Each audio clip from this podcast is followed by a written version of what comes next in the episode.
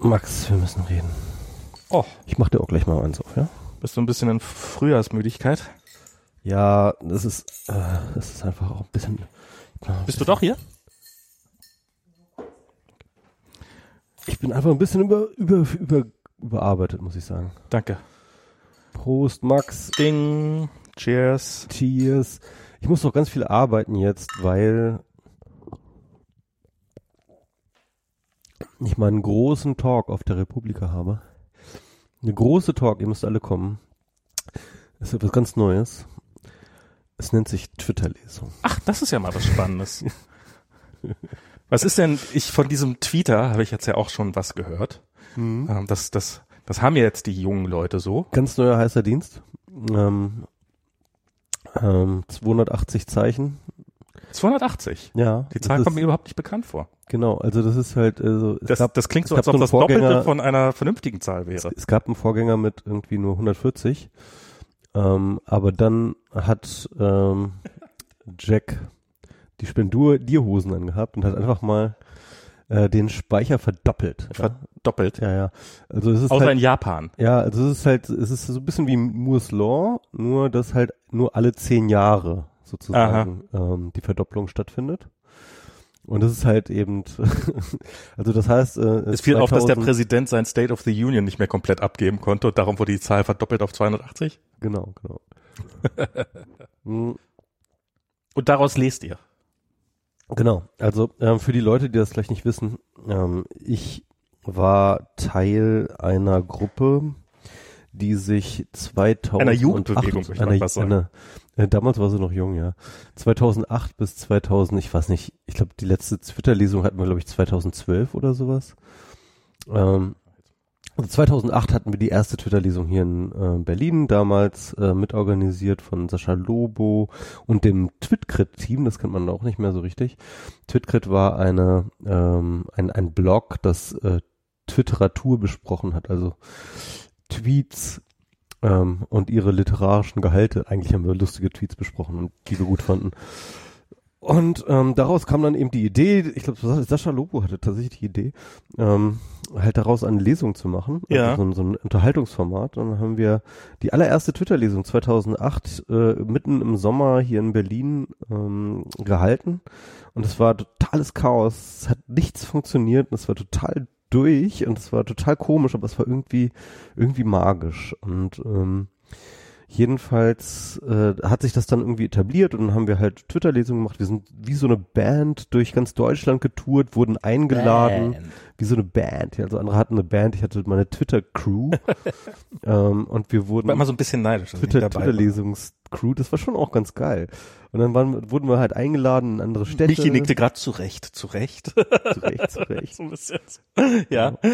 Und ähm, es war halt eigentlich total cheesy. Wir haben irgendwie immer ständig irgendwelche neuen Tweets vorgelesen. Dann haben wir irgendwann auch ein Twitter-Buch gemacht ähm, mit dem Pons Verlag zusammen. Ähm, und Stimmt, das gab's auch noch. Genau, ähm, das Leben in 140 Zeichen. Äh, ich glaube, das war 2011 oder so. Genau, und dann haben wir ähm, auch, äh, auch dann bei der Republika wurde das dann irgendwie auch so ein Ding. Ne? Also wir haben dann regelmäßig auf der Republika, ich glaube dreimal auf der Republika, dreimal hintereinander haben wir oft, haben wir sozusagen eine Twitter-Lesung dort gemacht. Und das war irgendwie ein großes Ding und das war irgendwie lustig und das war cool. Und ich glaube, ich glaube wirklich 2012 war so die letzte Twitter-Lesung. Das ist so eingeschlafen. Ja. Und ähm, ähm, ich meine, jeder von uns hat irgendwie auch so seine eigenen Dinger gemacht irgendwie und man hat sich so Mehr weiterentwickelt. Solo-Projekte sozusagen. dann. Mehr Solo-Projekte, genau. Und ähm, also so, so, so wie das halt so bei einer Band dann halt auch ist, ne? die fisselt sich dann irgendwann auseinander, jeder macht so seine sein Soloalbum und dann äh, ja und jetzt äh, hat Sue kam dann auf Twitter Jetzt ist euch das Geld ausgegangen. Sue, Sue Acker, Acker at Happy Schnitzel ähm, kam dann auf die Idee, ey, irgendwie letztes Jahr, letzt, ey, was, wie wär's, wenn wir mal so ein Twitter-Lesungsrevival für die Republika machen? Ja.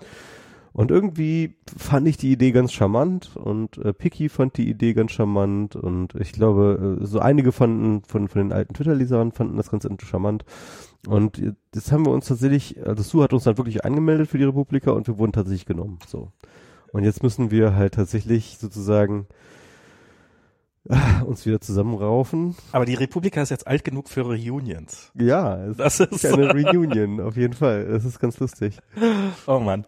Und äh, ich finde das, ich habe eben gerade darüber nachgedacht, so dass er, ähm, Sascha hatte das ja damals mit der Twitter, also ich glaube, er hat das damals auch ziemlich massiv forciert. Ja, ja. Wenn ich das so richtig. Er hatte auch die Idee, glaube ich, damals, ja. Genau. Und und dieser, dieser Gedanke, dass, äh, dass die Literatur der Zukunft sich möglicherweise auf Twitter abspielt, die war ja damals total abwegig. Und ich finde es irre, wie er. Auch immer so eine ironischen Unterton bei der ganzen Geschichte. Ah, Twitteratur. ja, ja, natürlich, genau. Ja, ja. Und, und, und es ist erstaunlich, auf welche, wie überhaupt nicht recht diese Aussage war, weil es ist keine Literatur, Twitteratur geworden. Aber wie es doch stimmt, wie die Relevanz von Twitter, wie, wie der öffentliche Diskurs ohne Twitter nur noch schwer denkbar ist. Eigentlich. Nee, also ich finde, ich finde, nee, ich finde tatsächlich, es ist mittlerweile hat sich eine ganze Menge in Richtung Literatur entwickelt. Also es gibt eine ganze Menge Leute, die wirklich nichts anderes machen als kleine Gedichte schreiben. Ja. Ähm, und äh, da passiert wirklich relevante Sachen und äh, eine ganze Menge wird jetzt auch in Buchform. Ist natürlich auch ein bisschen blöd. Katrin Passig hat sich letztens auch wieder zu Recht darüber beklagt, warum wird erst überhaupt irgendwie etwas als relevante Literatur angesehen, wenn es in ein Buch Ja. zwischen zwei Buchdeckeln gepresst wird, ja. Aber wenn du zum Beispiel anschaust, der Frohmann Verlag, ähm, äh, Christiane Frohmann, die macht ja mit ihrem kleinen Verlag äh, für die ist Twitter die große Ressource. Die hat zum Beispiel jetzt ein Buch gemacht mit Gabriel Joran. Der hat ja immer dieses äh, Aussprachehilfen gemacht, ne? Dieses ähm, so und so immer so und so aussprechen und äh, alle drehen völlig durch, machen dies, machen jenes. Äh, Ah, das war so ein Meme, also das ja, war ja. sozusagen selber. Das war ein Meme, als ich schon Meme nur noch so, als, als ich Meme schon googeln musste. Du bist, du bist nicht mehr so viel auf Twitter. Ich nee, ich das. bin, ich bin, Aber zum Beispiel, äh, die hat, ich, ich hab's mitbekommen, aber äh, da, wirklich so. haben sie jetzt ein Buch draus gemacht. Das ist Ah. echt richtig gut geworden und das Okay. ist richtig lustig. Und oder zum Beispiel ähm, äh, äh, Christiane selber macht halt dieses präraphaelitische Girls, wo sie halt ähm, äh, präraphaelitische ähm, Gemälde, ne, alte alte Gemälde, sozusagen äh, zur Vorlage nimmt und dann dazu immer so eine Caption ah ja, ja, das kenne ne? ich, das kenne ich. und das ist halt mal so ein bisschen feministischer. Diskurs. Und das ist Hab auch manchmal auch sehr, sehr lustig. Auf jeden Fall, da hat sie auch ein Buch draus gemacht. Und also es, es gibt ganz viele oder oder zum Beispiel Sarah Berger, die dann halt irgendwie, ähm, ähm, also es gibt wirklich viel. Ähm, ähm, das ist jetzt vielleicht, also das mag der ein oder andere irgendwie belächeln und so, aber es ist, es ist wirklich Naja, a thing geworden. aber, aber, ne? aber, also das ist, ähm, ich finde schon, also dass, dass Twitter relevant geworden ist, einfach dadurch, dass halt, ja, der Präsident der Vereinigten Staaten seine Politik Ja, aber das ist, das ist ja nicht alles. Also Nee, das ist nicht alles, So nee, das viele Netzwerke und so viele Subkulturen. Nein, nein, nein, nein, ist so- ohne, ohne Frage, aber das ist, ich finde, das ist, das ist ein einschlagendes Beispiel dafür, wie dominant das geworden ist und wie unvorstellbar das damals 2008 war, dass das jemals so groß sein könnte. Ja, wobei wir Und- 2009 auch schon immer gesagt haben, so wow, Obama hat Twitter groß gemacht, ne? Weil Obama Genau. halt irgendwie der, der erste war, der Twitter für seinen Wahlkampf eingesetzt hat und alle total begeistert, oh, was, der, der, der Obama twittert, was, was, was. Das war bevor irgendwie irgendein anderer Politiker, glaube ich, irgendwie, also dass ganz wenige Politiker Ja. überhaupt äh, einen Twitter-Account hatten, ne? Ja, und heute kannst du ohne Twitter-Account kaum noch Politik machen. Ja, das geht nicht, gar nicht, ja. Ähm, das ist eigentlich schon echt irre. Ich weiß nicht, ob es gut ist, aber es ist irre. Ja. Also ich sag mal so, es hat seine Up- und Downsides und beide sind ganz schön groß. Also, Ach ja, die Republik. Und die Republika, Diana hat mir neulich geschrieben, Steinmeier eröffnet die Republika. ja, Damit hatte 2007 auch keiner gerechnet, dass das dann irgendwie zwölf Jahre später vom Bundespräsident eröffnet wird. ja, das ist schon krass auf jeden Fall. Ähm, das zeigt wirklich die Relevanz, äh, die die Republika mittlerweile hat. Und ich meine, das ist natürlich, es ist natürlich auch so eine self-fulfilling prophecy gewesen, die damals TM wir ja auch alle so ein bisschen im Hinterkopf hatten. Also ich jedenfalls. Also so dieses ähm, dieses Internet-Ding, ähm, das wird halt einfach groß und relevant werden. Und äh, je länger man im Endeffekt sozusagen die, die Zeit wird für einen arbeiten, wenn man sich in diesem Thema beschäftigt, sozusagen wird, wird das Thema wachsen. So. Ja. Und das ist einfach mit der Republika passiert. Sie hat sich einfach etabliert als die relevante Konferenz Mhm. zum Thema gesellschaftlicher Di Wandel, äh, gesellschaftlicher digitaler Wandel, ja, kann man sagen. Und ähm, und dementsprechend, und jetzt ist das Thema halt äh, sozusagen quer durch alle Parteien, quer durch alle Ressorts, quer durch alle Politikfelder einfach super da. Und äh, damit. Aber immer noch mit einem Fragezeichen versehen. Nach wie vor hat keiner. Also, das ist. Wir, wir sind, es ist größer geworden, aber wir sind gar nicht so massiv weiter, als wir 2008 oder so waren. Also ich glaube, die Themen haben sich ein bisschen gewandelt, aber gar nicht so massiv.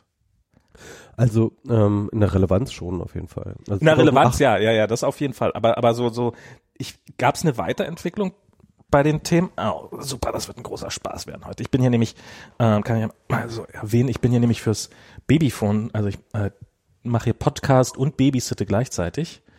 Und musst du jetzt hin oder? Nee, nee, ich muss nicht hin, sondern es ist einfach, dass wenn die wenn die Funkstrecke zu groß ist, dann verliert das Ding manchmal den Kontakt einfach. Ah, okay. Dann empfängt es nichts mehr. Wobei dieses Teil ist sowieso totaler Schrott diese Baby, diese europäischen Stromspar-Babyphone. Nichts gegen, wir hätten uns die guten aus Amerika mitbringen sollen mit den. Ähm. Kann man die nicht per WLAN irgendwie? Oh, du, also ähm, ich hätte gerne was per WLAN. Ich bastel mir gerade selber was, das dann, also mein, mein Ziel ist, auf der anderen Straßenseite, auf der anderen Straßenseite von der Greifswalder, äh, von der Prenzlauer, ist, ist eine relativ gute Bar. Das sind so drei Minuten von hier aus. Mein Ziel ist es, dass wir diesen Sommer noch das Kind kann hier schlafen und wir gehen in die Bar und haben dann einfach ein iPhone auf den Tisch legen und das ist dann quasi unser Babyphone. Und wenn was ist, dann kann man rasch mit ihm sprechen und in der Zeit rüberlaufen und alles ist gut. Aber 5G wird euch retten. Nee, das ist einfach, ähm, es gibt keine guten Softwarelösungen dafür und ich will was mit einem Raspberry Pi bauen und darum bin ich schon seit Ewigkeiten dran.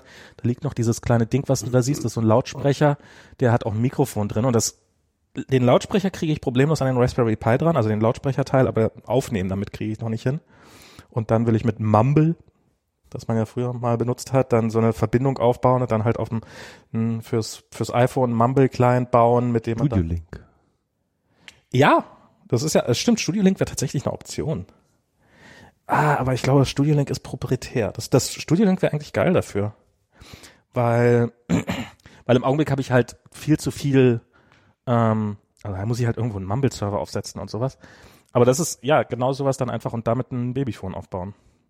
Weil diese Dinger, die sind, ähm, das verliert ständig die Verbindung und man hat regelmäßig auch das Problem, das ist jetzt das zweite Babyphone, bei dem ich das Problem habe, dass, dass, dass es manchmal einfach nicht funktioniert. Also dass es an ist und behauptet eine Verbindung zu haben, aber in Wirklichkeit das Kind brüllt und du hörst nichts raus, rauskommen. Das ist natürlich. Das blöd. ist seinen wesentlichen Sinn nicht erfüllt. Und mhm. ähm, ja, naja, egal. Falsch, posi Twitter. Falsch, falsch positive. Ähm, ja, also genau. Äh, Twitter beziehungsweise Republika. Republika ist ja jetzt bald, deswegen, ne, ja. irgendwie etc.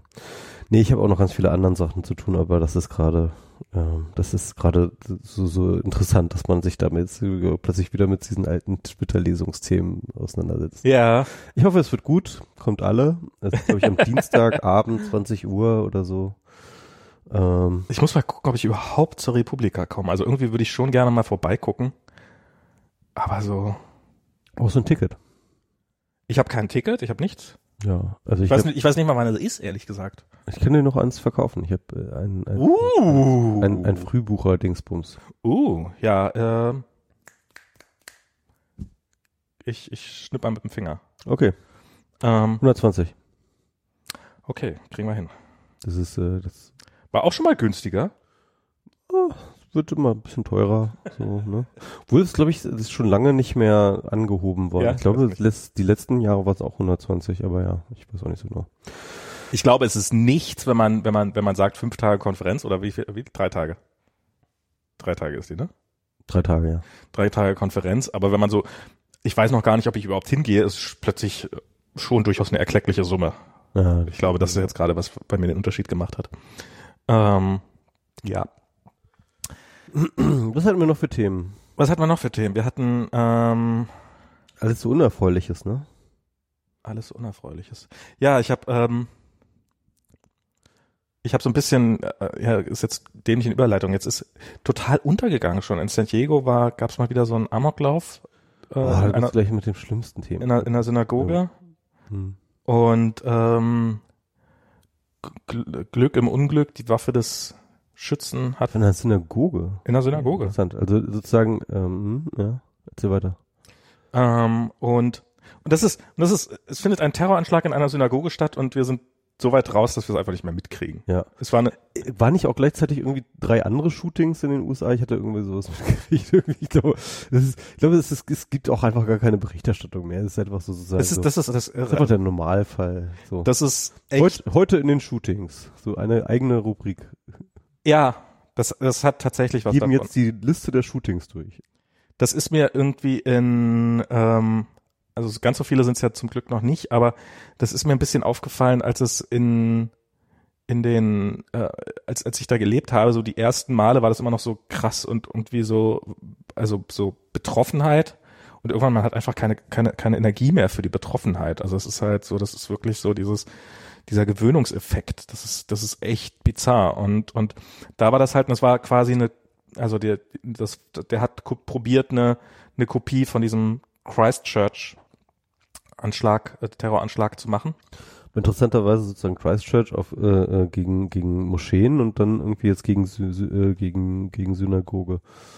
Ja, ich glaube, ich glaube, die, die Nazis haben es da nicht so mit der, mit der, also ich meine, es ist ja, das heißt ja nicht, dass man das eine geschlossene, dass man das eine terroristische Welt, also sind doch alle irgendwie böse, ne? Also es ist doch, Ja. sind doch alle, ja.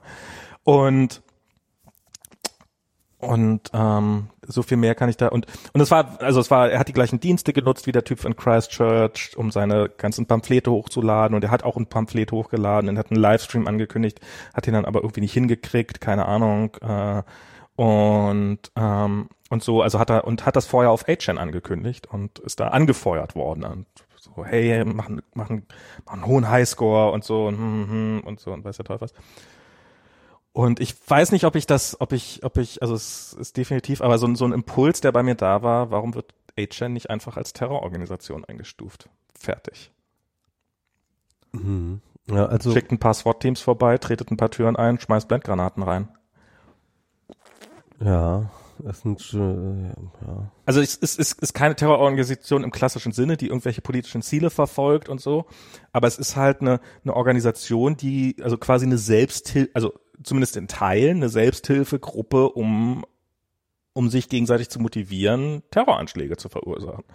Und Also ich finde ich finde das erst, also ich finde das erstmal interessant, weil das natürlich, also interessant ist, ist mal tragisch, aber ähm, das war ja, Christchurch war ja auch nicht irgendwie so aus so, so aus dem Nichts gekommen. Ne? ja, Es gab ja viele, viele, viele Vorläufer.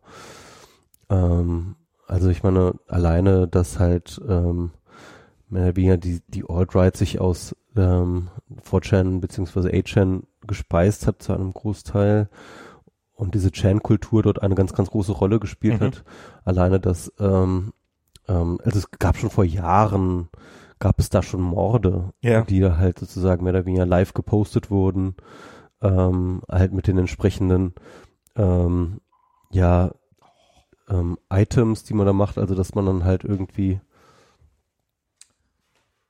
kann, ignoriere mich. Ich muss Ja, ja, nur wieder nochmal ähm, Babyphone einholen. Also, dass man halt immer irgendwie sozusagen ein Foto postet mit den, ähm, äh, mit so einem Blatt Papier, wo man dann halt sozusagen Datum und Uhrzeit draufgeschrieben hat, ja, ja. ähm, und das dann postet, um dann halt sozusagen so eine Art Beweis zu haben, dass das jetzt auch wirklich sozusagen live ist. Vielleicht musst du das einfach irgendwo anders hinstellen. Ja, das, äh, in die Küche wäre halt gut, aber ah, jetzt hat er sich verbunden. In die Küche wäre halt gut. Also in der Küche wäre auch nicht gut, weil in der Küche verliert, da verliert er auch manchmal die Verbindung. Aber Ja, das ähm, ach komm, das kann doch nicht sein. Jetzt hat er die wieder die Verbindung. einfach ein schlechtes Ding. Ja, Ja. weil es ist, wir haben noch kein besseres gefunden. Das ist das Krasse daran. Ich habe diverse ausprobiert und schon an Amazon zurückgeschickt und alle waren genauso scheiße. Hm. Ähm, naja, egal. Mm, Jedenfalls, ähm, ähm, äh, also das heißt, diese ganze Ikonografie und diese ganzen Mem-Sachen und so Also die haben diese Poster hochgehalten mit, mit, mit als Beweis, dass sie Genau, also da, da, dass das jetzt gerade passiert und das halt unter mit der Leiche. Ja? So, Oh, krass. Ja, Und ähm, normalerweise, keine Ahnung, macht irgendwie ein ähm, hübsches Mädchen, hält das hoch oder sowas halt, ne, irgendwie in verschiedenen anderen Threads oder wie auch immer. Ähm, das heißt also sozusagen diese Ästhetik und diese, diese, ähm, diese Art der, ähm, der Verifizierung von Echtheit sozusagen wurde dann sozusagen schon dort gemacht. Und dann hast du ja diese Insel-Szene, die ja auch so, sag ich mal, äh, Ja, sehr, sehr, sehr, sehr stark überschneidet mit diesen Mhm. ähm, äh, 4chan und 8chan Leute, die ja auch aus der ja mittlerweile, glaube ich, insgesamt drei ähm, Shootings schon äh, stattgefunden haben, die dann halt ganz, ganz besonders natürlich gegen Frauen gehen. Ja. Ähm, so einer, der halt irgendwie in so ein äh, Yoga-Studio eingedrungen ist und dort einfach alle, alle niedergeballert hat. So, ne? In, in Kanada war einer, der hat einfach Frauen erschossen auf offener Straße oder probiert mit dem LKW Lina zu fahren Genau, oder was das war war's? es auch, ja. Und äh, die werden auch alle gefeiert. Auf Ja, ja. 4chan, Ne? Und das ist halt also super zynisch einfach. Ähm, und äh, das ist halt wirklich, und ich muss mal ganz ehrlich sagen, also ich bin, ich kenne diesen, dieses, also 4 habe ich halt das kennengelernt zu so 2009 ähm, oh, und habe da halt auch mal so rumgehangen. Und ich fand halt irgendwie gerade diese diese der Typ der Fortune gegründet hat der hat auch mal der hat auch mal auf, äh, auf der Republika gesprochen. ja, genau. Mut. Mut. Ja, ja. Okay. Ähm, Mut hat auch mal aber der der hat das ja auch schon ähm, so Mentor ja, ja, damals äh, 2000 13, 14 oder so hat er es irgendwie verkauft, ja. weil er damit auch selber nichts mehr zu tun haben wollte. Klar. Und ähm, und also das ist, äh, äh ich habe das damals irgendwie, ich fand das damals interessant, weil das halt so ein so so, so anders war. Es war so radikal ähm, nihilistisch, ja, mhm. so radikal ähm, uns ist alles egal, es ist alles, äh, äh, ähm, wir, wir, wir machen hier alles, wir, wir grenzen die Tests maximal, äh, die Grenzen werden hier maximal ausgetestet, aber halt rhetorisch, ne? Ja. Und äh, das hat natürlich so einen Charme, also dieser totale Anarchie, der da Mhm. halt stattfindet. Und das, ich fand das halt damals irgendwie in gewisser Hinsicht anziehend, wie glaube ich viele Leute so auch. Ähm, ähm, und aber das ist, das ist so radikal sich in so eine dystopische so ein dystopisches Ding verwandeln würde, das äh, war, das, das, das, das, das war damals nicht klar eigentlich, ne? Und ähm, ähm, ich finde es interessant, es gibt jetzt, ähm, es, es gab diese Theorie des stochastischen Theo Terrorismus. Ne? Also Genau, ja, stimmt. Hast du ein YouTube-Video für zu veröffentlicht, ne? ja, ich nicht, aber ich habe Nee, nicht veröffentlicht, äh, darauf verlinkt so. ver verlinkt, genau. Ähm, das war ganz spannend. Also, ähm, also man, man, man muss ja dazu sehen, ähm, dieser Christchurch-Attentäter und auch jetzt dieser Attentäter, ähm, die sind ja jetzt nicht irgendwie in einer klassischen Terrororganisation Genau. eingebunden, ne, wo halt irgendwie, sag ich mal, eine Kommunikationsstruktur, eine Top-Down-Struktur, irgendwie äh, eine Hierarchie mit ähm, mit äh, Re- Ressourcen und so weiter und so fort. Also nicht wie so eine Terrororganisation Mhm. normalerweise aufgebaut ist. Aber trotzdem gibt es da eine Struktur ne? und diese Struktur ähm, befiehlt niemandem konkret jetzt, du machst jetzt XY, ja. Erinnert mich. Aber, Ja. ähm, aber trotzdem passiert es, ja. Und, Genau. Und das, und, und das ist eben diese Idee des stochastischen Terrorismus. Das heißt also, dass man im Endeffekt eine Kommunikationsumgebung und eine Kultur und eine Ko und einen Diskurs aufmacht und und und ähm, ähm, und zelebriert und und und, und weiterschreibt, die es wahrscheinlich macht, dass jemand das zum Anlass nimmt, etwas zu tun. Mhm. Ja, also das heißt, äh, das ist dann diese Stochastik, die Stochastik. Das heißt also, ähm, man, man generiert sozusagen das Umfeld, um die Wahrscheinlichkeit äh, zu erhöhen. Und im Endeffekt ist das auch genau konkret so beschrieben in dem Manifest von dem ähm, Church Christ äh, Attentäter, der ja ganz explizit darauf hinweist, dass er dieses Manifest und diese Tat tut, um andere Leute zu inspirieren, das auch zu tun. Mhm. Und das heißt mit anderen Worten, es ist sozusagen eben eine stochastische, äh, jeder, jedes Ereignis ähm, erhöht wieder die, äh, äh, die, die, die Wahrscheinlichkeit eines weiteren Ereignisses Mhm. sozusagen. Ja, wie, es ist eigentlich wie so ein, wie so eine Kettenreaktion. Ne? Äh, ähm, ne, nimm dir halt irgendwie ähm, bei der Kernspaltung oder sowas, ja, wo dann halt irgendwie ähm, dann die Neu Neutrinos dann auseinanderfliegen und dann halt wiederum sozusagen weitere Kettenreakt äh, ähm, Kettenreaktionen zu machen. Das heißt also, es ist nicht irgendwie, ähm, aber nicht im Sinne von ähm, jeder stößt seinen Nächsten an, sondern jeder stößt wieder auf irgendetwas, auf irgendeinen Ja. von den Milliarden von anderen Atomen und ähm, stößt die Kette Kettenreaktion wieder weiter an.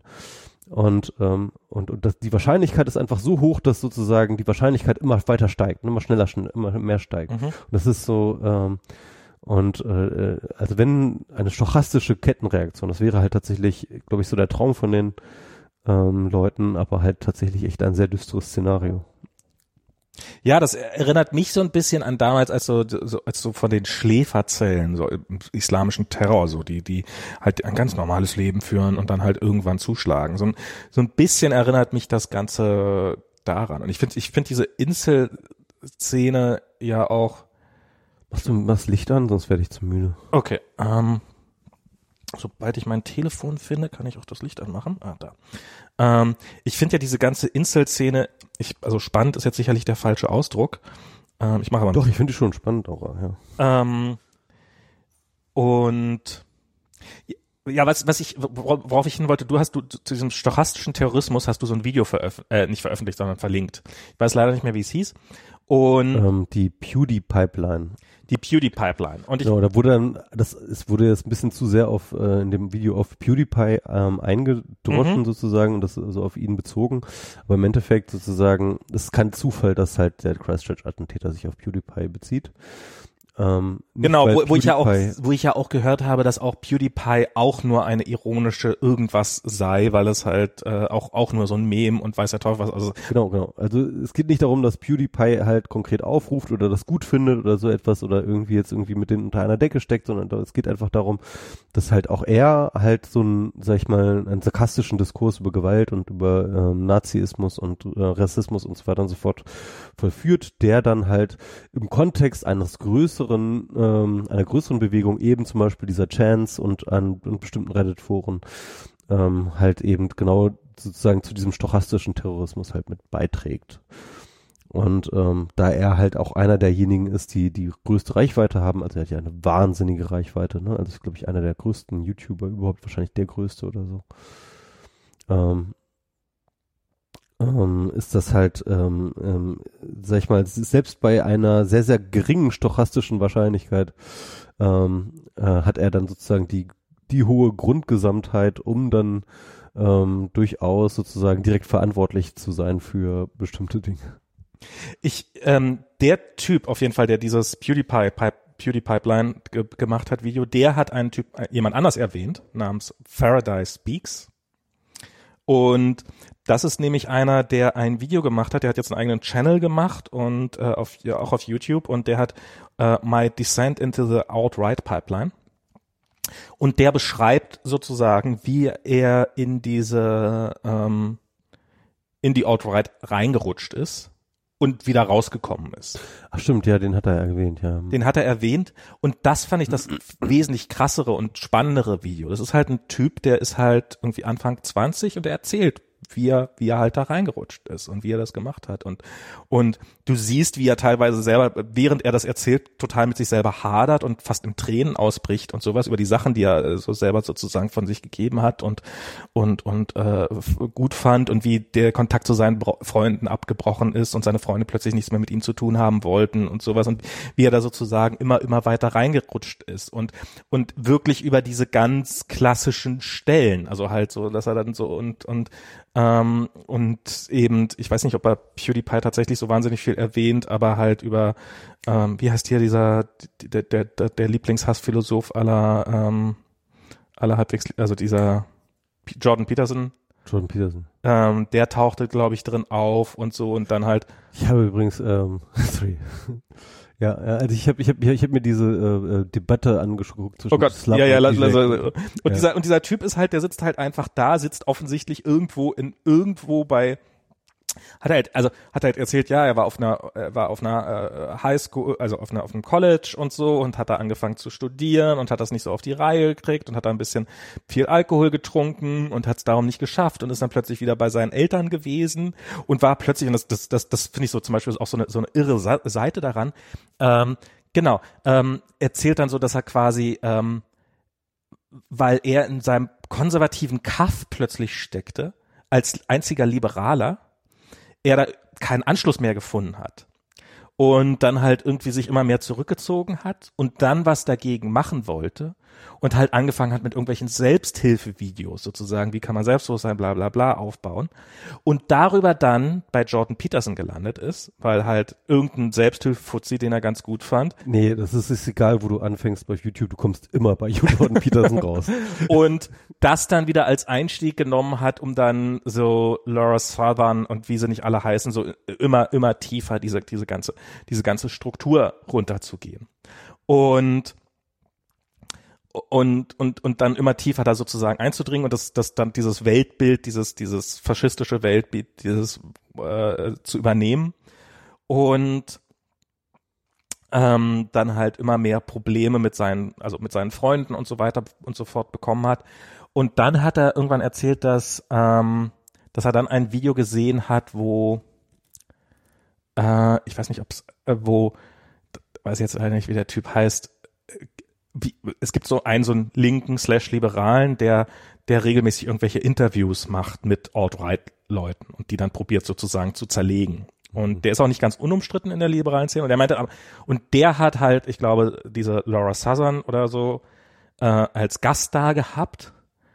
Und er meinte, der Typ hat die Frau zerlegt. Der hat wirklich, also der, der hat die argumentativ so gegen die Wand. Also es hat dann wirklich so, das so richtig so, so wie er so, so, so, wie er so nochmal so in sich geht und so und so so fertig gemacht, so platt gemacht. Die hat so keine, die war so, hatte so keine Argumente und offensichtlich und ist darauf dann eingestiegen und, und hat sich darüber dann wieder rausgezogen aus diesem ganzen Sumpf. Aber ganz ehrlich, es ist, finde ich, irgendwie eins der systemischen Probleme, gerade bei YouTube.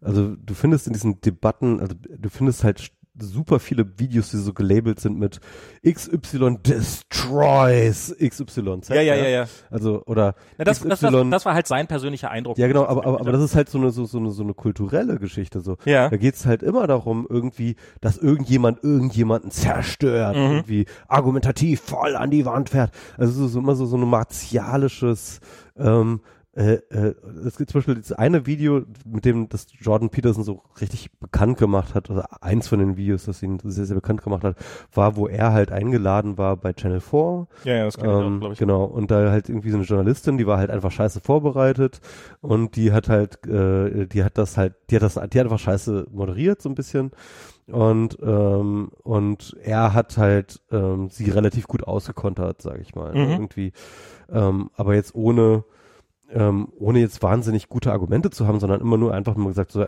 nee, das behaupte ich gar nicht. Das ist doch Quatsch. Ja, ja, genau. Sagen. Das ist, äh, so, das, sage ich doch überhaupt nicht. Warum unterstellen sie mir das Ding, dass ich nicht sage? Und, aber auf jeden Fall ähm, ist das halt zum Beispiel so ein, so ein Video, das halt ständig von allen möglichen geteilt wird. Ah, hier zeigt man es, hier zeigt Jordan Peterson diesen komischen feministischen Medienschlampen, bla, bla, bla, irgendwie und, ähm, ähm, und, und, aber ich finde halt, dass sich diese Kultur an sich ähm, schwierig. So, also ich, ich finde dieses dieses Debattieren, das halt so auf das gegenseitige Fertigmachen irgendwie aus, ist doch schon irgendwie schon vom Konzept her kaputt. Ähm, ich, ich will das ich, ich will das jetzt gar nicht irgendwie äh, also ich ich habe mir solche solche zerstören Videos noch nicht angeguckt. Ich kann mir vorstellen, dass es einen gewissen eine gewisse Genugtuung gibt, wenn sozusagen dann irgendwie das denjenigen, den man für den Falschen hat, dann irgendwie verbal kaputt gemacht wird. Ähm, aber aber äh, ich beschreibe einfach nur quasi, ja, klar, also das, das ja, war für mich halt sozusagen, das das fand ich fand ich so ein Aha-Erlebnis, dass das offensichtlich so man hat ja öfters mal diese Debatte und es ist natürlich die ist damit nicht beendet, aber so so ein äh, so ein Indiz, sage ich jetzt mal, ähm, ähm, sollte man mit solchen Leuten reden, sollte man die herausfordern oder gibt man ihnen dadurch nur noch eine Plattform, um mehr zu schaffen? Kann natürlich sein, dass dass für den einen Typen, der aufgrund dessen wieder rausgekommen ist, zehn andere äh, jetzt jetzt Alt-Right-Anhänger geworden sind weiß ich nicht, kann ich nicht, kann ich, kann ich nicht einschätzen. Ich fand es ganz interessant, dass er das so explizit sagt. So, das war für mich der Punkt, wieso ich wieder, wie, wie, wie, ich, wie, wie ich angefangen habe, mich daraus zu lösen. Und es ist, ist einfach ein spannendes Video, weil es halt irgendwie so ein Anfang 20-jähriger Typ ist, der, der erstaunlich selbstreflektiert und erstaunlich tiefsinnig und sich selber in Frage stellend und so ähm, und definitiv kein Idiot, alles andere als ein Idiot. Nö, das sind auch alles ja. Ähm, und halt beschreibt, wie er da, wie er da reingerutscht ist und wie er wieder rausgekommen ist. Und es ist, es ist irgendwie bedrückend, macht aber auch ein bisschen Hoffnung, weil er hat es ja geschafft, könnten auch andere schaffen. Und ähm, ja, ja. Paradise, Paradise Speaks. Ich weiß nicht, ich weiß nicht, was, also das ist das erste Video, was er gemacht hat. Ich habe keine Ahnung, was die, was die, ich habe gesehen jetzt gerade, dass, dass er noch ein paar Videos danach gemacht hat, ähm, die ich jetzt noch nicht gesehen habe. Keine Ahnung, vielleicht hat er da viel Scheiße erzählt. Dieses erste Video ist echt ziemlich, ziemlich grandios. Ich, äh, ich, ich finde, da müssen wir, ich glaube, da haben wir auch schon mal drüber geredet, über YouTube, ne? Ähm, es, ich meine, Facebook hat ja viel ähm, eingesteckt und so, Ja. aber ähm, es gibt eine ganze Menge Stimmen und ähm, die, die zu Recht sagen, dass ähm, in gewisser Hinsicht YouTube das größere Problem ist für Ja. den, den öffentlichen Diskurs. Und das kann ich nachvollziehen. Also wie gesagt, also ich habe halt, ähm, ich habe so ein bisschen Recherche gemacht. So, ich habe ja mal so einen Vortrag gehalten oder zwei Vorträge gehalten über die Alt-Right. Kann man sich im, auf YouTube anschauen, kann man mal googeln, mich oder so, ähm, wenn man das äh, interessiert. Ähm, und dafür habe ich mir natürlich auch eine ganze Menge Alt-Right-Videos angeguckt. Mhm. Ähm, unter anderem halt so Stefan Molyneux, ähm, viel Jordan Peterson und so. Und seitdem, also ich habe sozusagen meine meine Empfehlungstimeline, die war halt wirklich. Du hebst auch schon den rechten Arm. ja, Von oben bis nach unten. das solltest du doch nicht verraten. naja, auf jeden Fall, auf jeden Fall ähm, die gesamte Time, die ganze sozusagen Vorschlagsliste, die man da mal rechts hatte, ja, die war Ja. also die war komplett Jordan Peterson verseucht, aber halt auch diesen ganzen anderen Alt-Right-Figures irgendwie Jam, äh, äh, dieser Watson und äh, natürlich irgendwie ähm, Infowars und so ein Kram. Und das, äh, also das, das geht halt super schnell, dass du halt dann sozusagen in so eine Spirale gerätst, einfach auch dadurch, dass erstens super viele von diesen ähm, Recht, also diese, die Rechten sind halt wahnsinnig gut darin, YouTube einfach zu fluten. Ja, also Ja. und jedes Video, das es sozusagen von jemandem gibt, wird dann nochmal remixed und nochmal mit irgendwelchen anderen Sachen gegengeschnitten und nochmal hochgeladen, nochmal hochgeladen, nochmal hochgeladen. Und die sind super motiviert irgendwie, diese, die ganze Rechte.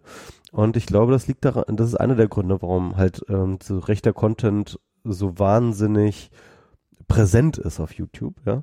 Egal in welche Richtung du klickst. Äh, irgendwann kommst du immer auf Jordan Peterson, das ist ganz lustig.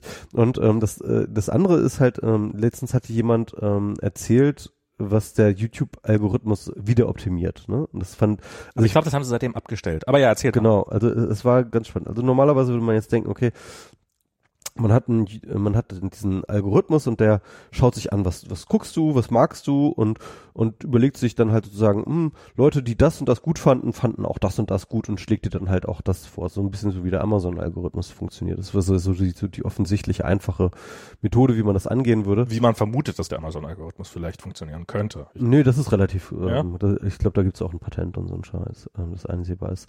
Ähm, ähm, weil die ja tatsächlich diese Verknüpfung über über ähm, über ähm, sozusagen Relationen zwischen Produkten machen und nicht, Hm. nicht über Leute. Aber ja, egal. Ähm, jedenfalls ähm, was ähm, wa- was, was aber auf jeden Fall da der Fall ist, ist, dass halt ein Machine Learning Algorithmus ist, also ein Re Reinforcement äh, Geschichte. Und ähm, und jemand hat das so beschrieben. Ich ich weiß nicht mehr, wo ich das her habe. Ich, ich, und ich weiß auch nicht, ob es richtig ist, aber ich versuche es mal wiederzugeben. Und zwar im Endeffekt ähm, äh, unterteilt, unterteilt er sozusagen die ähm, User in verschiedene Gruppen. Und da gibt es dann sozusagen Gruppen, ähm, die sind schwer vorhersehbar. Mhm. Ja, ähm, die meisten Leute sind relativ schwer vorhersehbar in, den, ihren, in ihren ähm, Wünschen und ihrem Klickverhalten und so weiter und so fort. Aber es gibt halt ähm, bestimmte Gruppen, die sind ähm, sozusagen offensichtlich sehr, sehr schnell ähm, vorhersehbar. Mhm. Und diese Vorhersehbarkeit ist ein Vorteil für den Algorithmus, weil er die dann nämlich steuern kann. Mhm. Die vorhersehbaren kann er steuern, die äh, nicht vorhersehbaren kann er nicht steuern. Das heißt mit anderen Worten, ähm, der Algorithmus findet irgendwann ein Incentive darin, Leute, die nicht vorhersehbar sind, in Leute, die vorhersehbar sind, zu machen. Ah. Und ähm, Leute, die vorhersehbar sind, turns out, sind Leute, die zum Beispiel Verschwörungstheorien finden, gut finden oder die, ähm, äh, die, die einer bestimmten Ideologie anhängen und so weiter und so fort Ja. ähm, die, die, äh, äh, die, die, die klicken alles, was halt irgendwie sozusagen äh, in diese Richtung geht. Und sag ich mal, Leute wie du und ich, die halt sozusagen hier heute das gucken, morgen das und so weiter und so fort und dann mal hier ein äh, Tiervideo und dort mal ein Musikvideo und hier mal irgendwie äh, was so, wir sind halt nicht besonders gut vorhersehbar. Und äh, das heißt also mit anderen Worten, ähm, uns kann man weniger gut steuern. Ne? Also Mhm. Und das heißt mit anderen Worten, er versucht, der Algorithmus versucht irgendwann halt alle Leute, die nicht vorhersehbar sind, in vorhersehbare Leute umzuwandeln, damit äh, er die, äh, äh deren, deren, ähm, Damit er deren, den Viewtime Viewtime, View, Viewtime steigern kann. Genau. Ich habe jetzt irgendwo, ich, ich habe das irgendwann mal sehr krass, bestimmt habe ich das schon mal erzählt, ähm, im Zweifelsfall unterbrich mich. Ähm, ich habe irgendwann mal auf Hacker News ging, so eine Story rum, da ging es um äh, äh, Flat Earther und dann hat halt irgendjemand in den Kommentaren geschrieben, ja, wenn diese Flat Earther, wenn die so ein bisschen auch eine naturwissenschaftliche Denke hätten, ähm, dann würden die ja sofort, äh, dann, dann wäre das ja gar kein Problem mehr. Haben wir, haben wir schon drüber geredet? Ich habe auf, ähm, ähm, auf deinen Hinweis hin äh, diese Doku auf Ach, diese Netflix Doku, gesehen. ja, stimmt, ja, ja, ja. Das war sehr Und, geil. und, und daraufhin hat dann jemand anders geantwortet, guck dir mal dieses Video hier an. Und das war halt irgendein Softwareentwickler, der hat ein, eine Android-App gebaut, die beweisen sollte durch Triangulation, dass GPS in Wirklichkeit gar nicht von Satelliten, sondern auf irgendwelchen Masten ist und hat darüber ein YouTube-Video gemacht. Und dann hat YouTube halt beschlossen, aufgrund dieses einen YouTube-Videos, ha, dann gefällt ihm bestimmt dieses YouTube-Video auch noch und hat mir halt das nächste, was dann halt schon deutlich weniger seriös, also deutlich weniger wissenschaftlicher rüberkam. Nein, nein, also ich, ich Und nach nur dritten- seriöse Flat Earther. Genau, na, naja, äh, also der Typ, der, der Typ hat wenigstens wenigstens den Eindruck erweckt, dass er ein Interesse dran hätte, irgend, irgendwas, irgendwas Nachvollziehbares herauszufinden. Nach dem dritten Video bist du dann halt bei irgendwelchen, bist, bist du dann wirklich äh, in einer Reptilienwelt und weiß der Teufel was und alles. Also äh, Äh, diese Doku habe ich mir jetzt auch angeguckt, Ja. auf, äh, äh, die Netflix-Doku. Es ist auch echt, das sind, das sind Leute, aber das sind auch alle super, super sympathische, nette Menschen. Du total. möchtest sie eigentlich so in den Arm nehmen Ja. und sagen so, ach komm, ähm, hier guck mal, wieder ein Kugel runter Bauch. Das ist so, ist, so, so, so ist auch die Welt.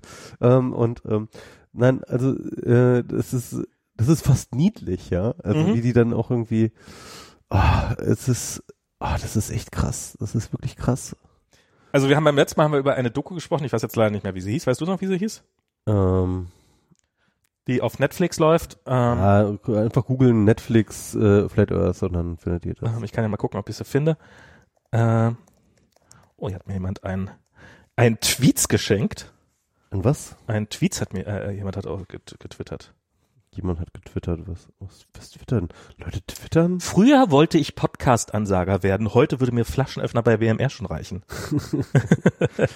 Der will doch bestimmt nur die twitter Ja, ich wollte gerade sagen. Behind the Curve. Genau, Äh, hint, hinter der Kurve. Das ist ja doch das Geile, dass die dann ja auch die ganze Zeit Experimente machen. Also Ja. wirkliche wissenschaftliche Experimente und sie sich immer gegen äh, immer so die ganze Zeit falsch beweisen und, sagen, und dann aber immer irgendwie, ja, da müssen wir irgendwas falsch gemacht haben. ja, genau. Wieder gescheitertes Ja, Experiment. schon, schon wieder eingeschaltet. Das, kann ja nicht sein, ne? die, die wirklich Tage, Wochen ihres Lebens investieren, um etwas zu beweisen. So, ja, also wenn, wenn das jetzt bei rauskommt, dann wissen wir die, haha, dann ist die Erde rund, aber, ah. Ja. Okay, nee, muss daran liegen, dass das hat nichts damit zu tun, dass die Erde rund ist. Wir müssen irgendwas komplett falsch gemacht haben.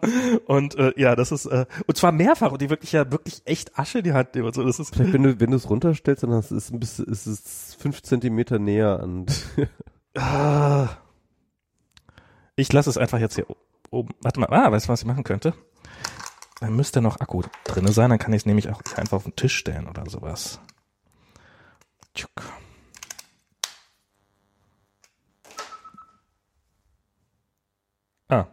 Der Akku ist leer. Hm.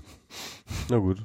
Naja, ich kann wenigstens den Akku ein bisschen laden lassen, dann hat er vielleicht, wenn er 30 Minuten lädt oder sowas, dann haben wir vielleicht dann was. Naja, egal. Ähm, ja. Ja, und, und eigentlich, eigentlich, und, aber ich fand das ganz lustig, weil ich fand diese Doku insofern spannend, weil es, weil es ja auch zumindest den Eindruck erweckt aufgrund der Dokus, und nun sind Dokus auch, ähm, sind ja nun auch keine objektiven Darstellungen, sondern die wollen ja auch eine Geschichte erzählen und sowas. Insofern finde ich so Dokus immer so ah, ein bisschen mit ähm, Take with a grain of salt. Ähm, und die werden ja auch geschnitten und haben ja auch ein Drehbuch und ähm, Ja, ja. und müssen ja auch irgendwie ähm, ihre ihre Geschichte erzählen.